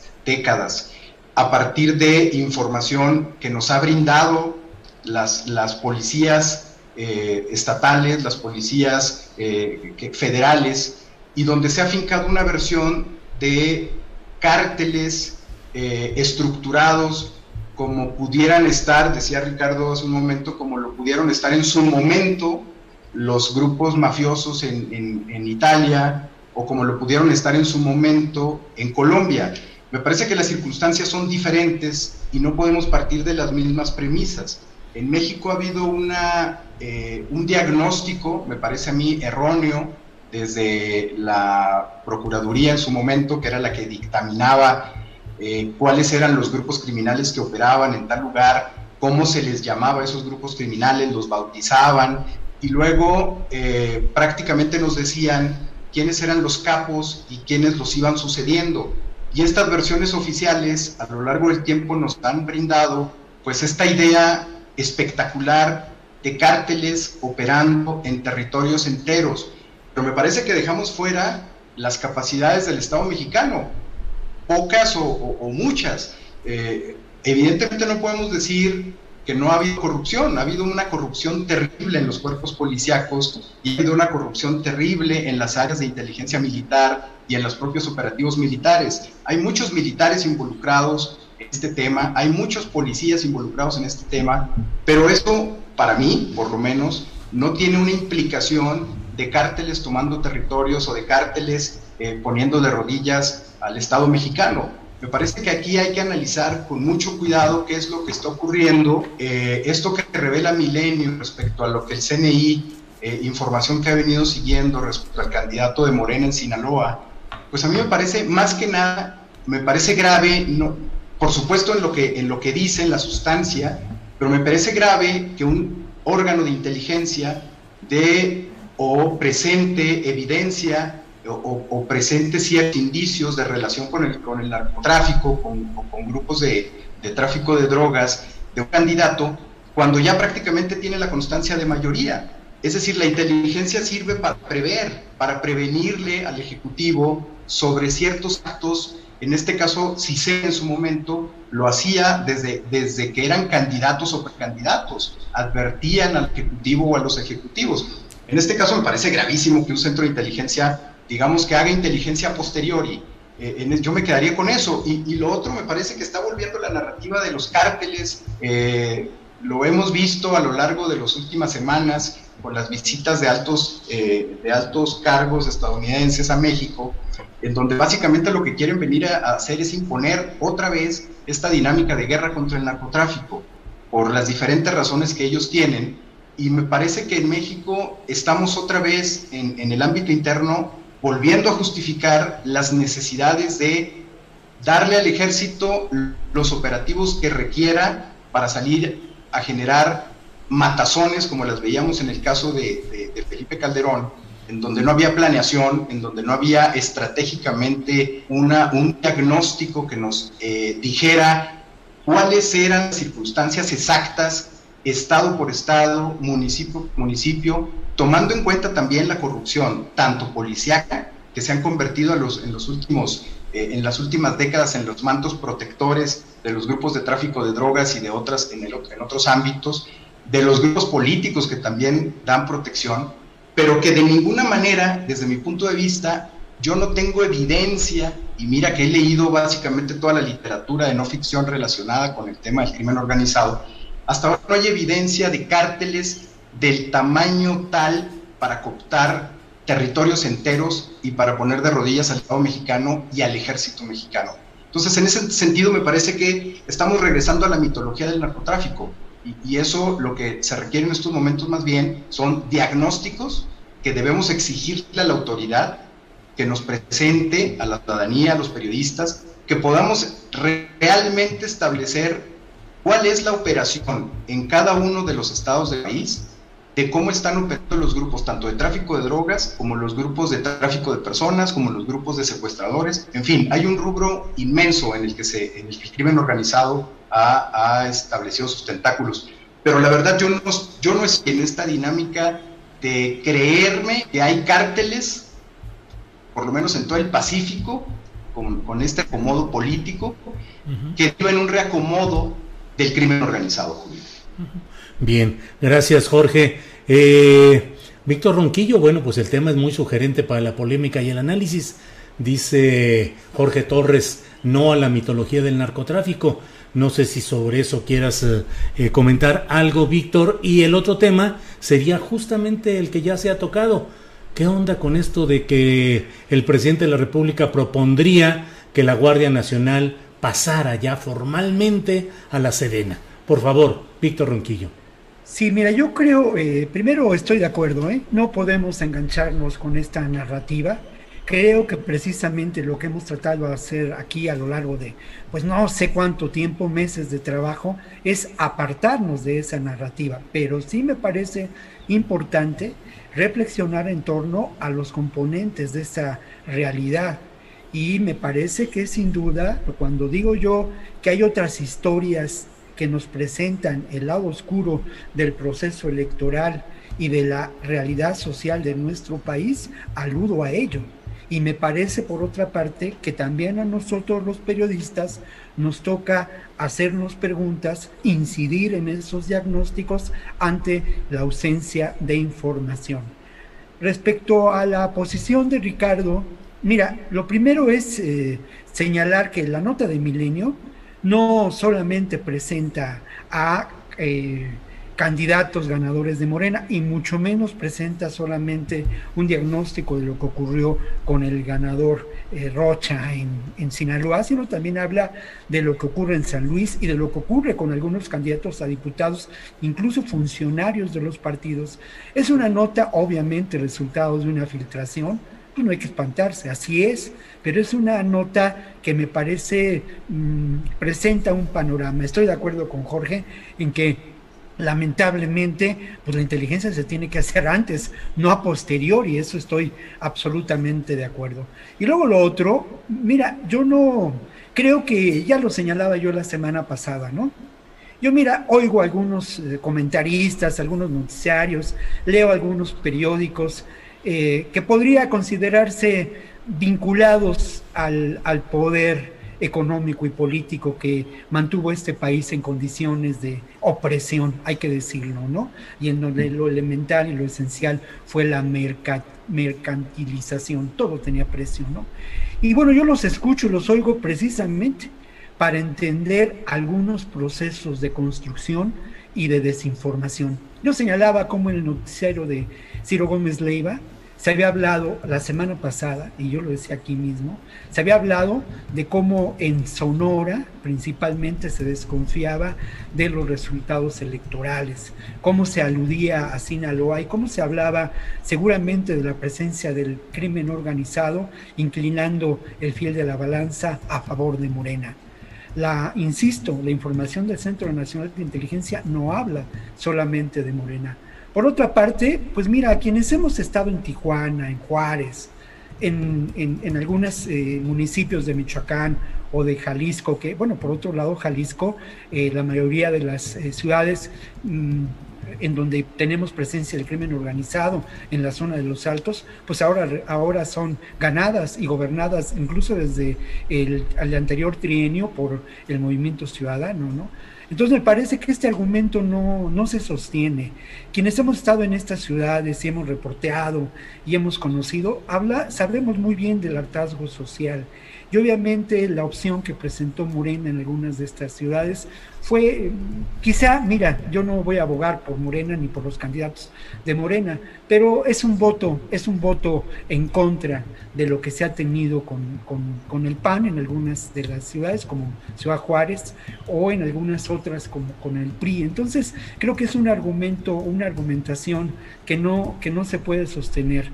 Lo que sí, y eso sí, en eso sí estoy plenamente de acuerdo, es que sin duda existe en nuestro país, lamentablemente, la realidad del crimen organizado como un poder fáctico que eh, se opone a la construcción democrática de este país.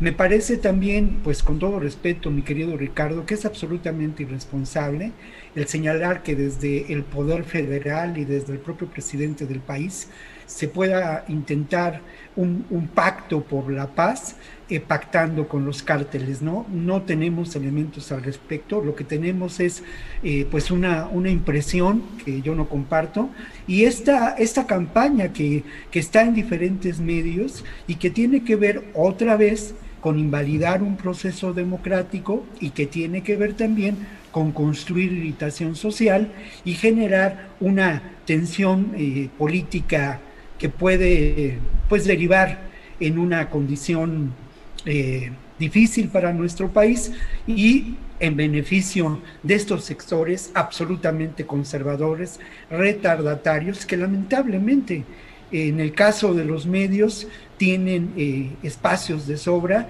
y generan eh, desinformación, mentiras y argumentaciones falaces. Gracias, gracias Víctor. Ricardo Ravelo, tu opinión sobre estos temas, si quieres, digo, hay suficiente material para el debate, entonces adelante por favor Ricardo. Mira, yo sí lo creo posible porque en política no hay este, no hay querubines ni hay angelitos, hay también criminales y el poder político no propiamente es un, es un ejercicio, es un instrumento benévolo. Este, lo creo posible y yo creo que me quedo corto eh, para dimensionar eh, aquello que se puede hacer desde el poder.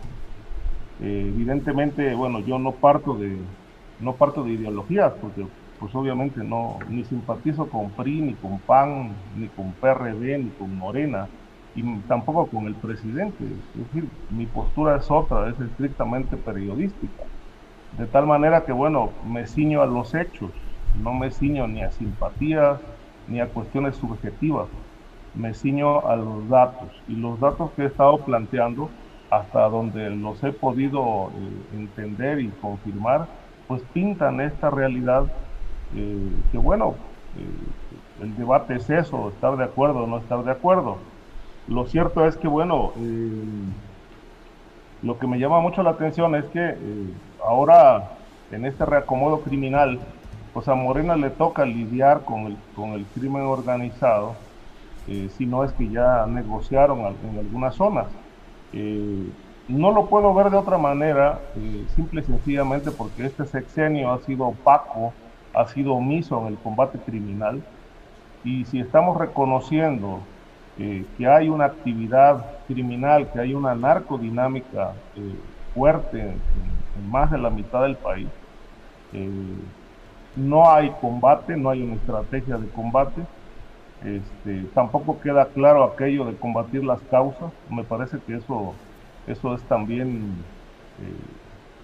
improbable y menos confirmable desde mi punto de vista, porque si se estuvieran atendiendo las causas, algún resultado ya tuviéramos en materia de seguridad. Y no lo tenemos. Este, de tal manera que, bueno, hay un dejar hacer, un dejar fluir al crimen. Y lo que aquí eh, puedo, digamos, la información que dispongo me autoriza a afirmar que lo que hay es negociación o se intenta negociación, no veo otra manera de enfrentar al crimen organizado en México. Si no lo combaten, lo tendrán que, pactar con alguno de estos y pactar la paz. Yo diría que no paz, sino una suerte de pax mafiosa, porque es, es lo que puede dar como resultado eh, esta presunta complicidad criminal con candidatos de los distintos partidos porque no solamente estamos hablando de Morena, estamos hablando de distintos partidos. Como dijo Víctor, hay algunos incluso candidatos que fueron ya este, electos diputados, a quienes también le siguen, los, siguen el rastro por presunto financiamiento del crimen organizado. Esto no, digamos, no es una realidad que estemos descubriendo ahora, ¿no? Esto, esto ha ocurrido siempre. el crimen metido en, el, en la política pues no respetan ideologías. Es decir, el, el, crimen organizado no se basa en eso, se basa en resultados. Para ellos lo importante es que les garanticen la impunidad, el, seguimiento de sus negocios. ¿Por qué? La gran pregunta es por qué intervino Sinaloa, el cártel de Sinaloa en la elección, según se denuncia. Pues porque quieren tener el control territorial y lo quieren tener para ellos solos.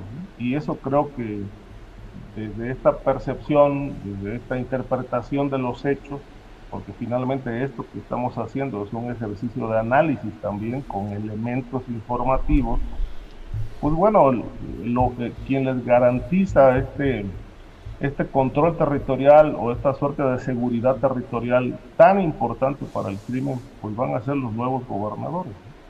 Si es que estos pactos realmente florecen y estos acuerdos florecen.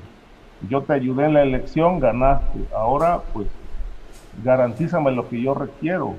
Flujo abierto para mis negocios y yo te garantizo tranquilidad en el territorio. Parece esto un tanto iluso, pero por eso digo, eh, ¿cuál es el fin de esta presunta complicidad? Eh, eh, ¿La corrupción o realmente llevar, llevar a esta suerte de negociación a un resultado que pueda ser beneficioso para la gente en algunos territorios? No creo que en todos, pero por lo menos en los más conflictivos, quiero pensar que pueda haber esta capacidad de entendimiento, no creo que con todos los grupos, quizá con los, algunos se pueda realmente llevar a cabo esta negociación, porque insisto, si no hay combate frontal, entonces debe haber algo, y ese algo para mí se llama acuerdo. Bien, gracias Ricardo Ravelo. Jorge Torres, tu turno, por favor, y te pediría si incluyeras tu comentario acerca de esta propuesta presidencial anunciada de reincorporar o, o, readscribir a la Guardia Nacional hacia la Secretaría de la Defensa Nacional. Jorge Torres, por favor. Gracias, Julio. Pues mira, empezaría diciendo, le, doy la razón a, Ricardo, me parece que cuando se hacen análisis respecto a temas de, de seguridad pública, seguridad nacional, como periodistas tenemos que tenernos a los hechos y, no estar influidos por, otro tipo de, cuestiones. Pero en los hechos, eh, lo, que nos, lo que nos dice la historia del crimen organizado en México es que los criminales, sean del rubro que sean, no se mandan solos.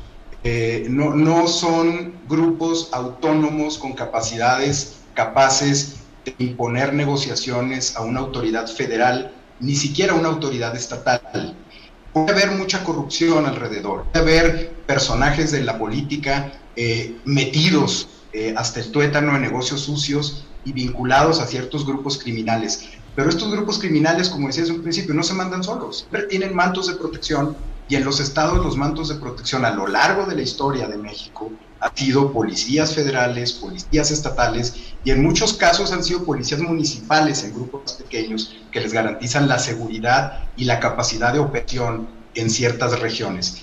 Cuando Ricardo habla de negociaciones desde la presidencia de la República, pues yo la verdad veo muy, muy, no veo completa esa versión a partir de qué elementos un presidente como este, que tiene un control del ejército mexicano de tal manera que puede instruir cualquier tipo, va a querer negociar con un grupo que ni siquiera, en el caso de Sinaloa, por ejemplo, para hablar del Pacífico, el cártel de Sinaloa o el llamado cártel de Sinaloa ha sobrevivido a lo largo de, los últimos, de las últimas décadas por una razón muy simple. Hay mantos de protección local en Sinaloa. El cártel, el cártel de los Arellano Félix, por ejemplo, fue uno de los grupos que más tardó después de que se les quitó el manto de protección. Es uno de los grupos que más ha sobrevivido, logró sobrevivir como 10 años, pero lo hicieron de una manera terrible. Poco a poco se fueron mermando, duraron mucho, sí, pero ya no ese manto de protección policíaca y duraron prácticamente 10 años hasta que se desintegró, pero ya no tenían las mismas capacidades operativas.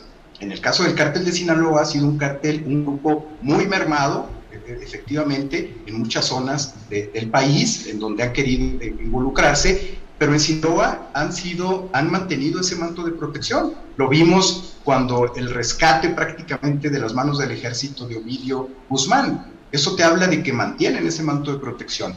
Pero ese manto de protección es un manto de protección estatal que puedes involucrar por lógica a elementos eh, relacionados con el ejército mexicano y a los propios elementos estatales, como el, metido el propio gobernador y sus policías estatales. Pero no podemos decir realmente, me parece muy ingenuo pensar, que un grupo como Sinaloa tiene la capacidad de involucrar al propio presidente de la República para una negociación de, entrada de qué, una negociación de qué y para qué.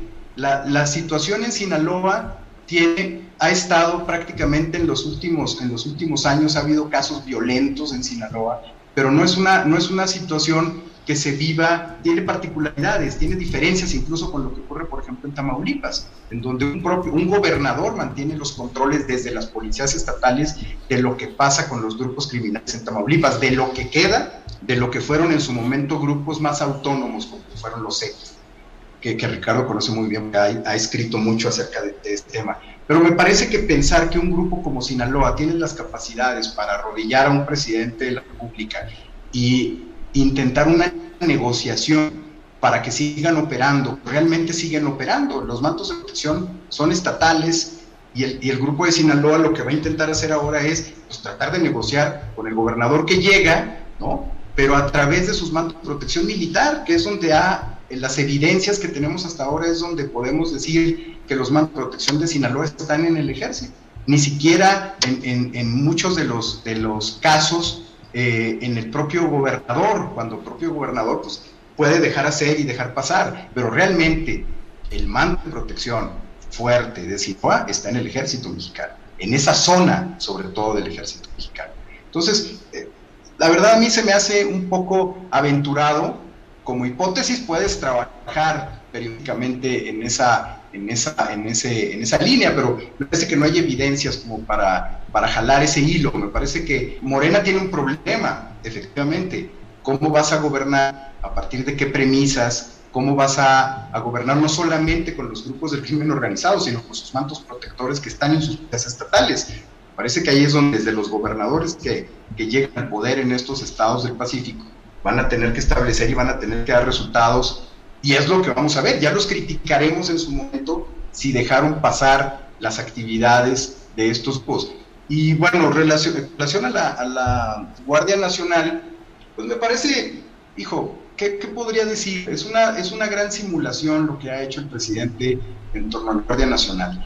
Parece que el presidente demuestra con esta, con esta iniciativa eh, que realmente nunca tuvo el control estratégico de lo que quería hacer eh, formar una Guardia Nacional que, digamos, ocupó el lugar de la Policía Federal por las eh, características que esta policía mantuvo y la corrupción que se llevó en su interior y que al presidente no le gustaba y decidió desaparecerla y crear una, lo que en su momento dijo sería una policía civil, eh, la Guardia Nacional, y que al final terminó siendo una una guardia militarizada con elementos militares y que ahora lo único que hace es formalizar de nueva cuenta eh, pues eh, lo militar, eh, el sello militar de esta, de esta Guardia Nacional. Me parece que es un error, yo lo considero un error porque es volverle a dar al ejército todas las capacidades activas y en términos de decisiones políticas incluso, para usar una policía de esta o una guardia de, esta, de este tamaño en todo el país, cuando el problema, crimen organizado, Julio, en este momento tiene que ver también con el ejército mexicano. De eso no hablamos. Del ejército mexicano no se habla. El involucramiento del ejército mexicano como el manto protector de muchos grupos criminales a lo largo del país no se habla. Y me parece que el diagnóstico debe apuntar hacia allá y darle la Guardia Nacional al ejército mexicano en estas condiciones es prácticamente militarizar la seguridad pública en absoluto. Gracias, eh, Jorge Torres. Eh, Víctor Ronquillo, ¿estás de acuerdo o en desacuerdo con esta propuesta de que la Guardia Nacional pase a la Secretaría de la Defensa Nacional? Bueno, mira, yo de verdad que suscribo muchos de los argumentos de Jorge Torres y obviamente estoy en desacuerdo. Me parece que es un ejemplo lamentable de lo que puede ser el surrealismo mexicano, ¿no? Si mal no recuerdo, la constitución de la Guardia Nacional fue eh, uno de los argumentos que entonces se, generaron o se pusieron sobre la mesa, fue el que era para evitar la militarización del país, una militarización creciente, preocupante, que, de la que hemos sido testigos y, y a la que hemos denunciado en estas mesas de trabajo semana con semana, prácticamente. Entonces me parece que es un contrasentido, por decir no menos, pero habría que explicar las razones y las causas de ese contrasentido y de ese ejemplo del surrealismo mexicano eh, lamentable, ¿no? Y ello uh -huh. tiene que ver eh, estoy de acuerdo con Jorge, con la fuerza que tienen los sectores más oscuros del ejército mexicano. Ya en ocasiones anteriores yo había señalado que cuando hablamos de las Fuerzas Armadas y del ejército, de la Marina y también de la Guardia Nacional sin duda, hablamos de que no son grupos monolíticos y que lo que en ocasiones vemos de quienes representan sus principales mandos, pues es una parte mínima. Yo me atrevería a decir que incluso hoy esa parte es quizá la menos importante, la que se encarga de un trabajo pues de vinculación con el poder político, que sigue el mandato de su comandante supremo general que es el presidente, pero que la fuerza política del ejército mexicano, quizá, y esto es aventurado, pero es una hipótesis de trabajo, como lo señala Jorge, quizás se encuentra en otro sector, en ese sector más oscuro, en ese sector está exigiendo cada vez más espacios de poder político, de control y de eh, decisiones sobre la gestión del país. Y creo que ese sector, de alguna manera, asume ahora la necesidad de apropiarse de los recursos de la fuerza política, de la fuerza militar, de la Guardia Nacional, con todo lo que conlleva. Se dice, y lo dijo López Obrador, que esta reforma sería planteada hacia el final de su gestión. Vamos a ver. De cualquier manera es preocupante y lleva a pensar que el proyecto en términos de la alianza de eh, el gobierno de la cuarta transformación con este ejército y las fuerzas más oscuras de ese ejército sí es preocupante y forma parte de una realidad política que no podemos olvidar, ¿no? Y que no podemos soslayar y que cuando hablamos de la presencia de poderes fácticos en este país, sí es cierto, hablamos del crimen organizado, pero también hablamos de esos poderes fácticos dentro de una institución como lo es el ejército mexicano. Gracias, Víctor. Sobre este mismo tema, eh, Ricardo Ravelo, ¿qué opinas sobre esta propuesta de la Guardia Nacional a la Sedena? Pues mira, finalmente se cumple el capricho del presidente, porque en realidad el, el presidente de la República siempre digamos, ya en la etapa en la que planteó el proyecto de la Guardia Nacional, pues él siempre se inclinó por un mando militar. A diferencia de lo que opinaba cuando era candidato o en los primeros meses de gobierno, eh, que hablaba de regresar al ejército a sus cuarteles porque decía que el combate a la inseguridad pública debía ser un, trabajo de civiles. Sin embargo, eh, eh, aquí la, el planteamiento que que, que habría que hacer, eh, cuestionar, es para qué militarizar el país. Es decir, ¿qué, se persigue? El combate del crimen organizado no se está haciendo.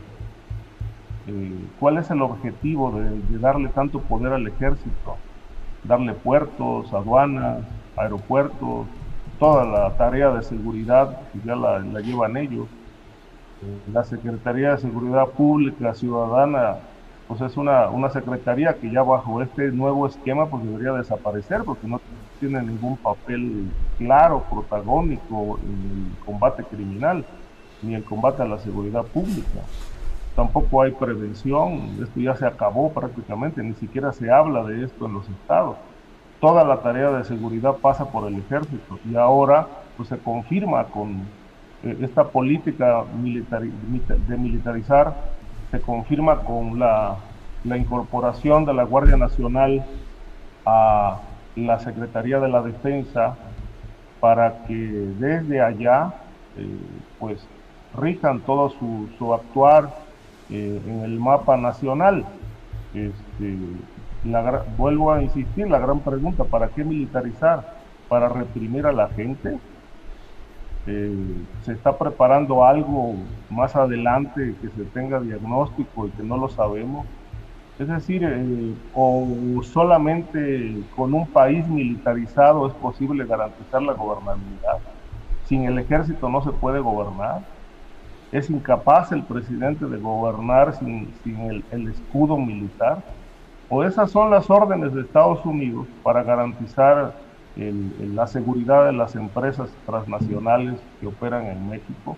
Es decir, yo creo que responde más a esos intereses extranjeros que a la propia necesidad interior, porque el país sigue violento, eh, los grupos criminales siguen sin ser combatidos. Es decir, eh, no veo por ningún lado la mano militar para pacificar el país. Y si no es así, pues entonces están cuidando otros intereses propiamente extranjeros que no tienen absolutamente nada que ver con la eh, política interna.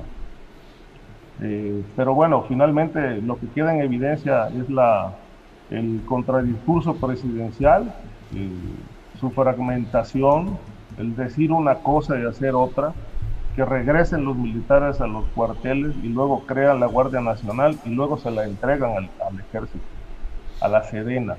Me parece que, bueno, finalmente confirma lo que desde un principio se pretendió, que esto fuera una estructura militar eh, operada por la Secretaría de la Defensa. Si, si en un momento se optó por una cabeza civil, fue porque hubo presión social, hubo cuestionamiento de esta decisión, pero finalmente hoy, hoy eh, toman la decisión de regresarla a la Sedena con argumentos de, orden administrativo, cuando el fondo de todo es estrictamente la operación de la Guardia Nacional desde la visión militar. Gracias, gracias Ricardo Ravelo.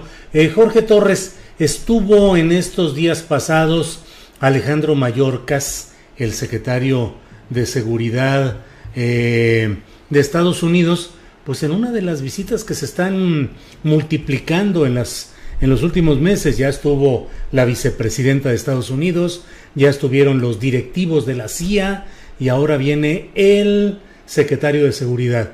¿Qué información tiene sobre el motivo de esta visita y qué puede significar en materia de temas eh, de seguridad nacional, de migración, esta visita, eh, Jorge Torres? Mira, me parece que ese es el resultado eh, de, un, una, de un intento de recomponer los canales de comunicación, sobre todo en cooperación de, seguridad y de inteligencia, ante el gran fracaso de la DEA, de la DEA eh, con, este gobierno. En un contexto en el que para Joe Biden es prioritario eh, una frontera en donde no eh, tan, tan porosa, en donde su, contamina su política interna, después el propio Trump le está haciendo, le está recordando todos los días que él lo advirtió y que la migración era el gran cáncer de Estados Unidos y que por eso él quería eh, poner un muro, que por eso él tenía todas las restricciones, en fin, me parece que a Joe Biden le está pegando esa en la política interna, está, le está pegando ese, esa agenda y obviamente esa prioridad se la está imponiendo al gobierno mexicano, otra vez el tema de la migración. Por otro lado, eh, lo, han comentado también aquí en algunas mesas, el tema de Danilo para los estadounidenses es, es un tema que está en la agenda que, le interesa mucho a los, estadounidenses, a los servicios de inteligencia. Y creo que esta, estas, visitas que se han generalizado en las últimas semanas de altos funcionarios de seguridad y la propia vicepresidenta, pues tiene que ver con eso, tiene que ver con eh, recomponer los canales de, diálogo y los canales de compartimiento de información y también hay algo aquí muy interesante, vienen, vienen prácticamente a imponernos qué hacer. Eh, en este acuerdo, después de la visita de Kamala Harris, y que me parece que es algo que viene después del Secretario de Seguridad, pues básicamente a, decir cómo, eh, este convenio en donde incluso se haría un grupo que operaría sobre el terreno, en donde ya involucraría incluso agentes estadounidenses, cosa que los, para, México siempre ha sido un tabú el aceptar que hay eh, eh, militares o agentes de inteligencia de la CIA, de la DEA o de cualquier otra agencia operando sobre el terreno en México. Me parece que ahora el gobierno mexicano tiene ante sí ese reto, porque prácticamente en ese convenio se plantea un, grupo interinstitucional de agentes y no dudaría que militares operando estrategias de control de migración y también control de tráfico de drogas, en este caso sustancias como el fentanilo. Entonces me parece que a eso vienen, vienen a imponernos agenda, no me queda, no me queda la menor duda, vienen a imponer agenda sobre temas de seguridad. Ahí le doy la razón a Ricardo Ravelo. Ha habido una incapacidad de este gobierno para generar una estrategia por lo menos, eh, por lo menos viable o por lo menos que podamos establecer eh, cuáles son los, los intereses del gobierno mexicano respecto al crimen organizado. Y los norteamericanos no vienen a preguntarnos, vienen a ponernos eh, agenda. Y eso es a lo que han estado viniendo los últimas, las últimas semanas los, los altos funcionarios del gobierno estadounidense, Bien, gracias Jorge. Eh, bueno, son las 2 de la tarde con 54 minutos. Se nos ha ido ya el tiempo de esta mesa de seguridad. Así es que les propongo, eh, Víctor, Ricardo, Jorge, la posibilidad del tema que ustedes deseen en unos dos minutos para que cumplamos esta última ronda y terminemos con nuestra mesa de seguridad. Víctor Ronquillo, ¿algún tema que quieras eh, tocar en esta parte final? Bueno, más bien me iría también sobre la visita de Mallorcas y diría lo que no, lamentablemente la información que tenemos es muy limitada, ¿no? Vinieron a restablecer la operación de las fronteras, ¿no? En términos sociales, económicos, a partir de las vacunas, eso es lo que se nos dijo, pero a mí me gustaría eh, precisar lo que de alguna manera se debió de tratar. A mí me parece que lo primero es eh, considerar que el paradigma de la seguridad es eh, determinante en la relación México-Estados Unidos y que, y que ello continúa continúa siendo más allá de la administración Trump, incluso ahora se robustece este paradigma, ¿no? Por otra parte, me parece que es muy importante para Estados Unidos eh, atender la necesidad de la operación de sus agentes, de, eh, en términos del territorio mexicano, más allá de lo establecido en la Ley de Seguridad Nacional que limita esa presencia. Me parece que eso fue algo de lo que seguramente se discutió. Otro elemento que seguramente se tuvo que haber discutido fue pues la alternativa a la llamada guerra del narco y volver a imponer las condiciones que generaron ese mm, predominio político, esa estrategia de control territorial que ya hemos mencionado y eh, cuestionado a lo largo de varios programas, ¿no? Y creo que algo que, pues, eh, en su oportunidad, espero que así haya sido, la representación del gobierno mexicano haya planteado como una preocupación, haya sido, bueno, pues lo evidente del de, eh, tráfico de armas, la posible eh, situación, que eso no creo que lo hayan planteado, pero valdría la pena que lo hubieran planteado, el entender que el problema de la presencia de grupos del crimen organizado trabajando y beneficiándose en el tráfico de drogas, en el tráfico de indocumentados, en el enorme negocio del fentanilo, eh, bueno, esto corresponde sí a una realidad económica, política, social de nuestro país, pero que también corresponde a una realidad de corrupción en la región de la frontera norte y hacia el interior de Estados Unidos, donde las rutas se mantienen y llegan al gran mercado. Entonces me parece que la presencia de Mallorcas es una presencia, como lo señala Jorge, en donde no se viene a negociar, se viene a imponer un modelo de gestión en términos de seguridad. Esta es la, la, verdadera razón de la presencia y nada que ver con las vacunas y la y la, y la, y la vacunación en las zonas fronterizas y la apertura de las fronteras que seguramente beneficia a la economía estadounidense y obviamente también beneficia a esta economía del crimen organizado. Gracias, Víctor Ronquillo, muy amable, gracias. Ricardo Ravelo, tu turno con el tema que tú desees tocar, por favor. Bueno, yo creo que también ah, eh, ah, eh, tocaría este de, la visita de Mallorca a México. Pues este, yo no le veo ninguna diferencia entre lo que vino a hacer Kamala Harris y ahora el señor Mallorca. Simplemente yo creo que es un repaso de la agenda. Eh, un poco a decir, tenemos estos temas, son sensibles para para la seguridad de la frontera. Obviamente la apertura de las fronteras es muy necesaria ya, pues, después de tantos meses de, no de tenerla cerrada para actividades no esenciales, o esenciales, perdón. Entonces, creo que el, temas importantes, lo dijo Kamala Harris la vez pasada en su conferencia en México, eh, preocupante el tráfico del fentanilo a través de los puertos mexicanos. Eh, creo que a eso responde que ahora ya a partir del día, primero de junio los puertos en su totalidad estén controlados por los marinos.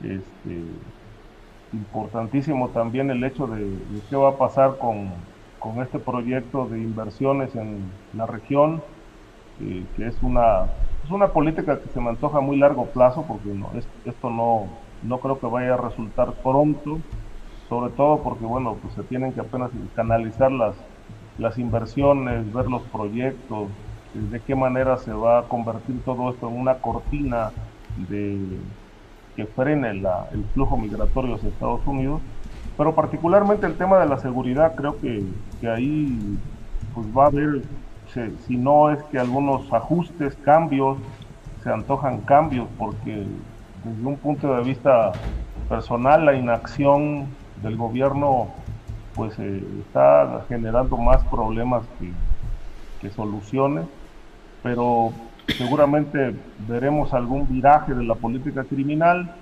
me parece que está haciendo falta mano dura en ese sentido, porque de otra manera, pues la gobernabilidad se, se trastoca en buena parte del país, la violencia se dispara y esto pues preocupa a Estados Unidos, sobre todo cuando esta violencia golpea muy fuerte sus fronteras.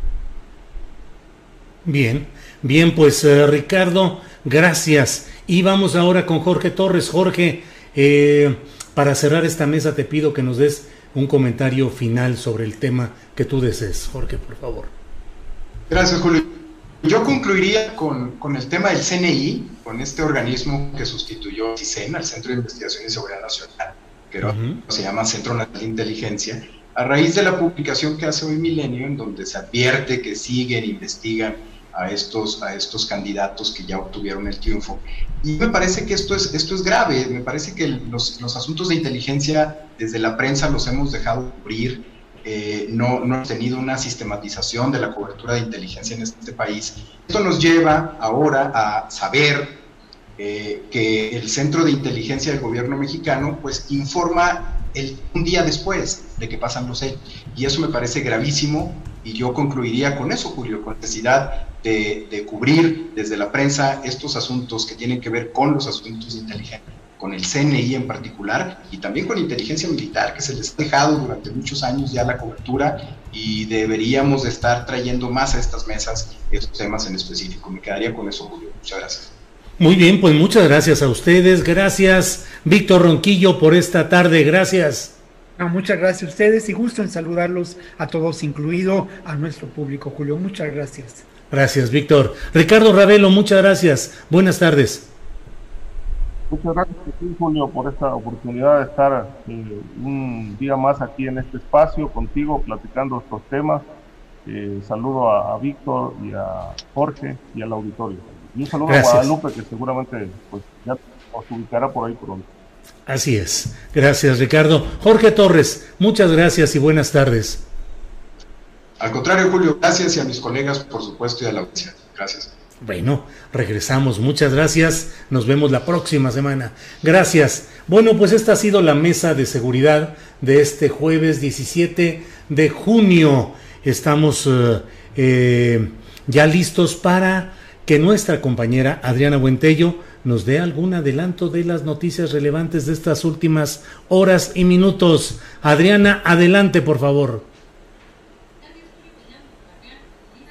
para darles lo más reciente, pues el presidente del Colegio de Ingenieros Civiles de México, AC, Luis eh, Rojas Nieto, el eh, perito en túneles de la ciudad, Francisco Suárez, y el secretario de Obras y Servicios de la ciudad, Jesús Esteban, encabezaron el informe sobre la inspección ocular nivel 1 en el tramo elevado de la línea 12 del metro y sobre los túneles de dicha línea, pues tras el análisis del Colegio de Ingenieros Civiles de México AC, ellos recomiendan no reanudar actividades tanto en zonas elevadas como en túneles hasta que concluya el mantenimiento. Cabe mencionar que esta inspección no incluyó la zona cero del accidente. Y pues por la mañana la senadora, ahora panista, Lili Telles, quien llegó al Senado de la República a través de Morena, presentó una iniciativa para ser sujeto de juicio político al presidente Andrés Manuel López Obrador y pues cuyas sanciones serían la destitución del cargo e, e inhabilitación para ocupar algún otro espacio en el sector público, así lo dio a conocer a través de sus redes sociales. Y pues como todos los jueves tenemos aquí a nuestra querida Solángel Hernández, quien es conductora del Palo de la Piñata, un programa único que se transmite aquí en este canal de Julio Astillero los jueves a las 8 de la noche y que siempre tiene temas muy importantes. ¿Cómo estás, Sol? Muy buenas tardes. Buenas tardes, Adriana. Qué gusto estar contigo y con el auditorio. Este, muchas gracias por, por todas esas flores para el programa. no, las has este ganado todas, cada una de ellas. este, pues sí, fíjate que este, este jueves, hoy en la noche, vamos a hablar de un tema muy, muy interesante también. Eh, vamos a hablar de dos virus, el VIH y el VPH eh, y vamos a hablar de estigmas, de diagnósticos, de serofobia, que esta serofobia eh, mata evidentemente. Hace poco hubo un caso en Cancún de un chico al que, mm, pues después de hacerle muchas cosas, lo asesinaron por después de que dijo que tenía era VIH positivo. Entonces creo que muchas veces eh, no tenemos la información actual de, de estos virus y pensamos que ya alguien que tiene VIH, bueno, mm, hay mucha discriminación, pues. Creo que hay mucha desinformación y mucha discriminación, entonces vamos a tener a profesionales de la salud que nos van a hablar de ello. Y también eh, vamos a hablar con Axel Bautista, que él es un activista em, a favor de, de, las personas con VIH o VIH positivos. Y bueno, la verdad es que va a estar muy interesante y creo que es un tema que todos deberíamos de, o sea, no importa qué edad tengamos, em, la forma en la que hablamos acerca de este tipo de, de virus o de enfermedades es muy importante eh, porque es o sea, si nosotros hablamos de que no, es que las personas con VIH y es que el VPH esto y lo, negamos mucho el que las demás personas eh, se nos acerquen a hablar y decir, oye, ¿sabes qué? Yo sí tengo este diagnóstico o esto, porque de entrada ya estamos estigmatizando y estamos discriminando, ¿no? Entonces, creo que es un tema importante para que todos em, aprendamos y, y, pues tratemos lo más posible de dejar de, de, discriminar, evidentemente, entre más nos informemos, menos discriminamos. Así es. Pues muy interesante el tema, Sol, y sobre todo que eh, pues hay que señalar precisamente que la ignorancia ¿no? provoca mucho miedo sobre muchos temas. Recordemos también, por ejemplo, Sol, que en, este tema de la pandemia del COVID-19, pues en los primeros casos, por ejemplo, aquí en la Ciudad de México, hubo casos en los que cuando se, los vecinos se enteraban, ¿no? De que una persona estaba contagiada, bueno, no la dejaban ni salir, le bloqueaban la puerta. Eh, creo que sí es, es, muy importante este tema del estigma, la discriminación, pero sobre todo, pues que también estemos conscientes de que la desinformación y la ignorancia es lo que nos provoca muchas veces como sociedad el miedo. Así que Sol va a estar como siempre, como cada jueves muy interesante el programa y a las 8 de la noche, ¿verdad? Así es. Y también ah, vamos a hablar de vacunas. Vamos a hablar de las vacunas del VIH y del PVH que... Eh, que bueno, son la del VPH ya está, ya se la puede poner cualquier persona y este y también vamos a hablar del hecho de que la vacuna del COVID salió, eh, se basó en la del VIH, entonces esto fue una de las razones por las cuales pudo salir tan rápido. Wow, eso está muy interesante. Pues sin duda van a, van a ser, va a ser un programa muy interesante como cada jueves y con muy buenos especialistas. Sol, pues nos vemos en la nochecita. Así es, nos vemos en la noche. Muchas gracias Adriana, un abrazote. Gracias a ti, solo un abrazo también. No se pierdan este programa hoy a las 8 de la noche, siempre Sol Ángel con temas muy interesantes. Y pues eh, continuando con la información para cerrar este programa, comentarles que el presidente Andrés Manuel López Obrador en la conferencia mañanera anunció que pues la próxima semana se bueno, va, a reunirse, va a recibir eh, a los gobernadores de Chihuahua, Javier Corral, al de Jalisco, Enrique Alfaro, y también a la jefa de gobierno de la Ciudad de México, Claudia Sheinbaum, y anunció también el presidente, así inició hoy su conferencia eh, mañanera, pues em, iniciará la vacunación el día de hoy contra COVID-19 en Baja California, en sus seis municipios a personas mayores de 18 años, y sería esta la primera entidad en la que se aplique la vacunación al 100% de la población, así lo dio a conocer hoy el presidente López Obrador. Y ayer el Tribunal Electoral del Poder Judicial de la Federación multó al partido Morena por atribuirse de forma indebida el programa de vacunación anti-COVID en el marco de la campaña pues, electoral del 6 de junio. El partido del presidente Andrés Manuel López Obrador tendrá que pagar una multa de 268 mil 860 pesos. Y una de las declaraciones hoy del presidente Andrés Manuel López Obrador, precisamente en esta conferencia mañanera, pues eh, fue respecto a los medios de comunicación. Dijo que eh, si los medios lo van a seguir atacando porque eh, no se les da dinero, no se le da estos recursos en materia de publicidad, pues que lo sigan atacando, dijo, porque prefiere darle el dinero del presupuesto a quien lo necesita. Y pues, Julio, pues es algo de la, de la información más relevante. También comentarles que un juez federal vinculó a proceso a Florian Tudor, identificado como líder de la mafia rumana, y otras dos personas por violaciones a la ley de instituciones de crédito y asociación delictuosa. Julio, pues de lo más relevante que tenemos el día de hoy en materia informativa. Bueno, pues Adriana, realmente es un gusto que podamos terminar este programa porque pues ahora sí que la audiencia no está para saberlo ni nosotros para contarlo, pero nuestro programa lo hacemos desde diferentes espacios físicos y en uno de ellos eh, la energía eléctrica tuvo un corte durante todo este tiempo, empezamos el programa y ya se estaba yendo la electricidad.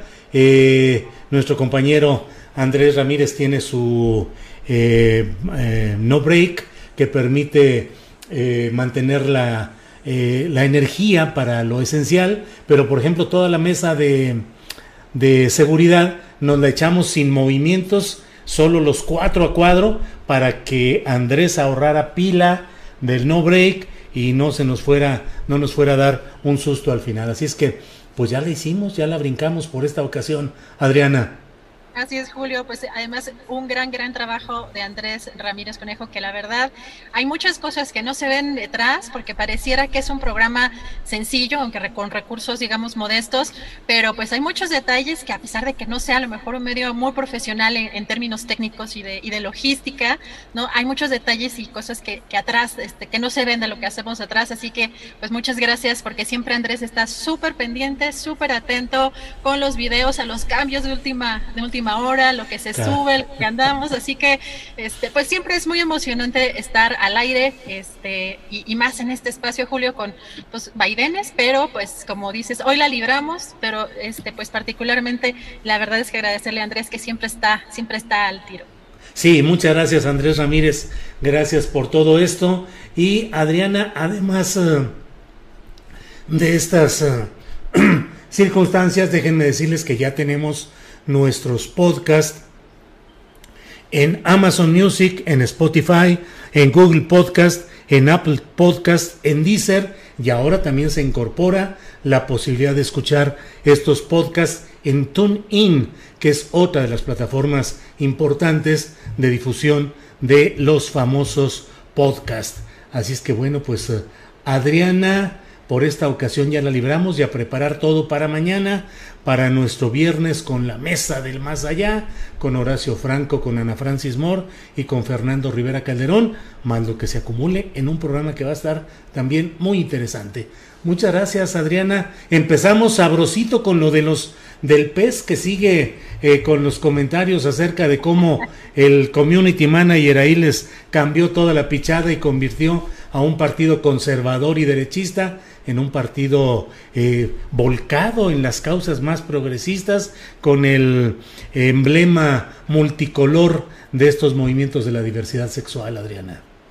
Así es, Julio. Pues eh, el propio pues, líder de este partido eh, dijo que, que esta, este movimiento es, fue un hackeo, que fue una traición, pero pues eh, retomamos un poco todo lo que, lo que sucedió el, día de ayer. Eh, la verdad es que son varios casos de, gente que tras estas elecciones pues parece que no terminaron por recibir pues eh, los recursos que les habían prometido, pero sin duda ha causado tanto revuelo que pues curioso como decíamos al principio Julio, pues tiene más seguidores en un día de lo que pudo lograr durante toda esta campaña.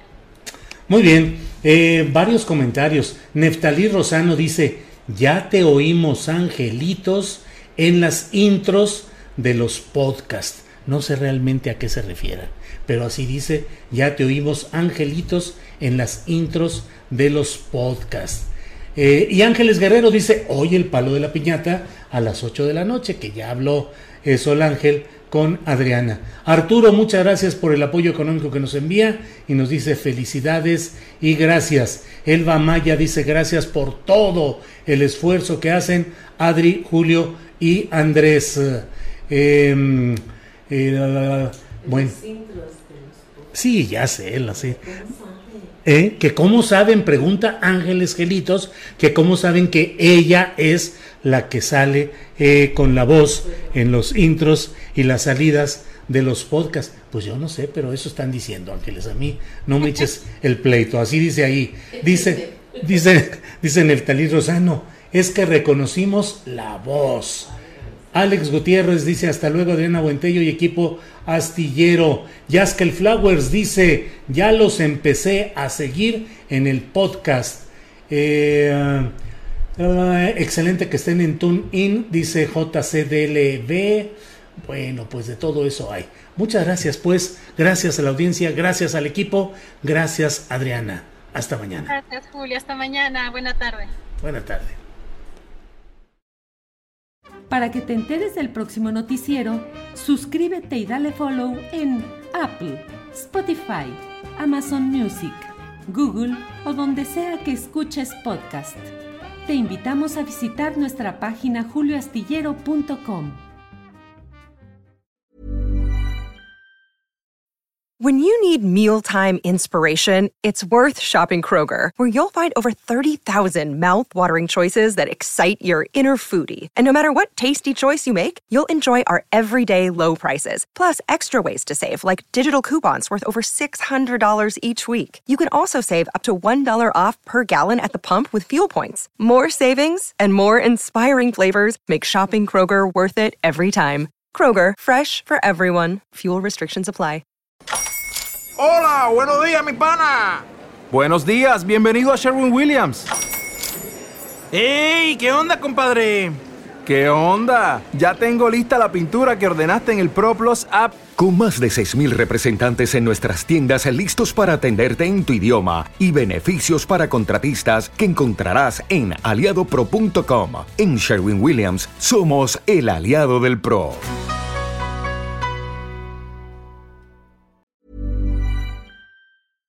Para que te enteres del próximo noticiero, suscríbete y dale follow en Apple, Spotify, Amazon Music, Google o donde sea que escuches podcast. Te invitamos a visitar nuestra página julioastillero.com.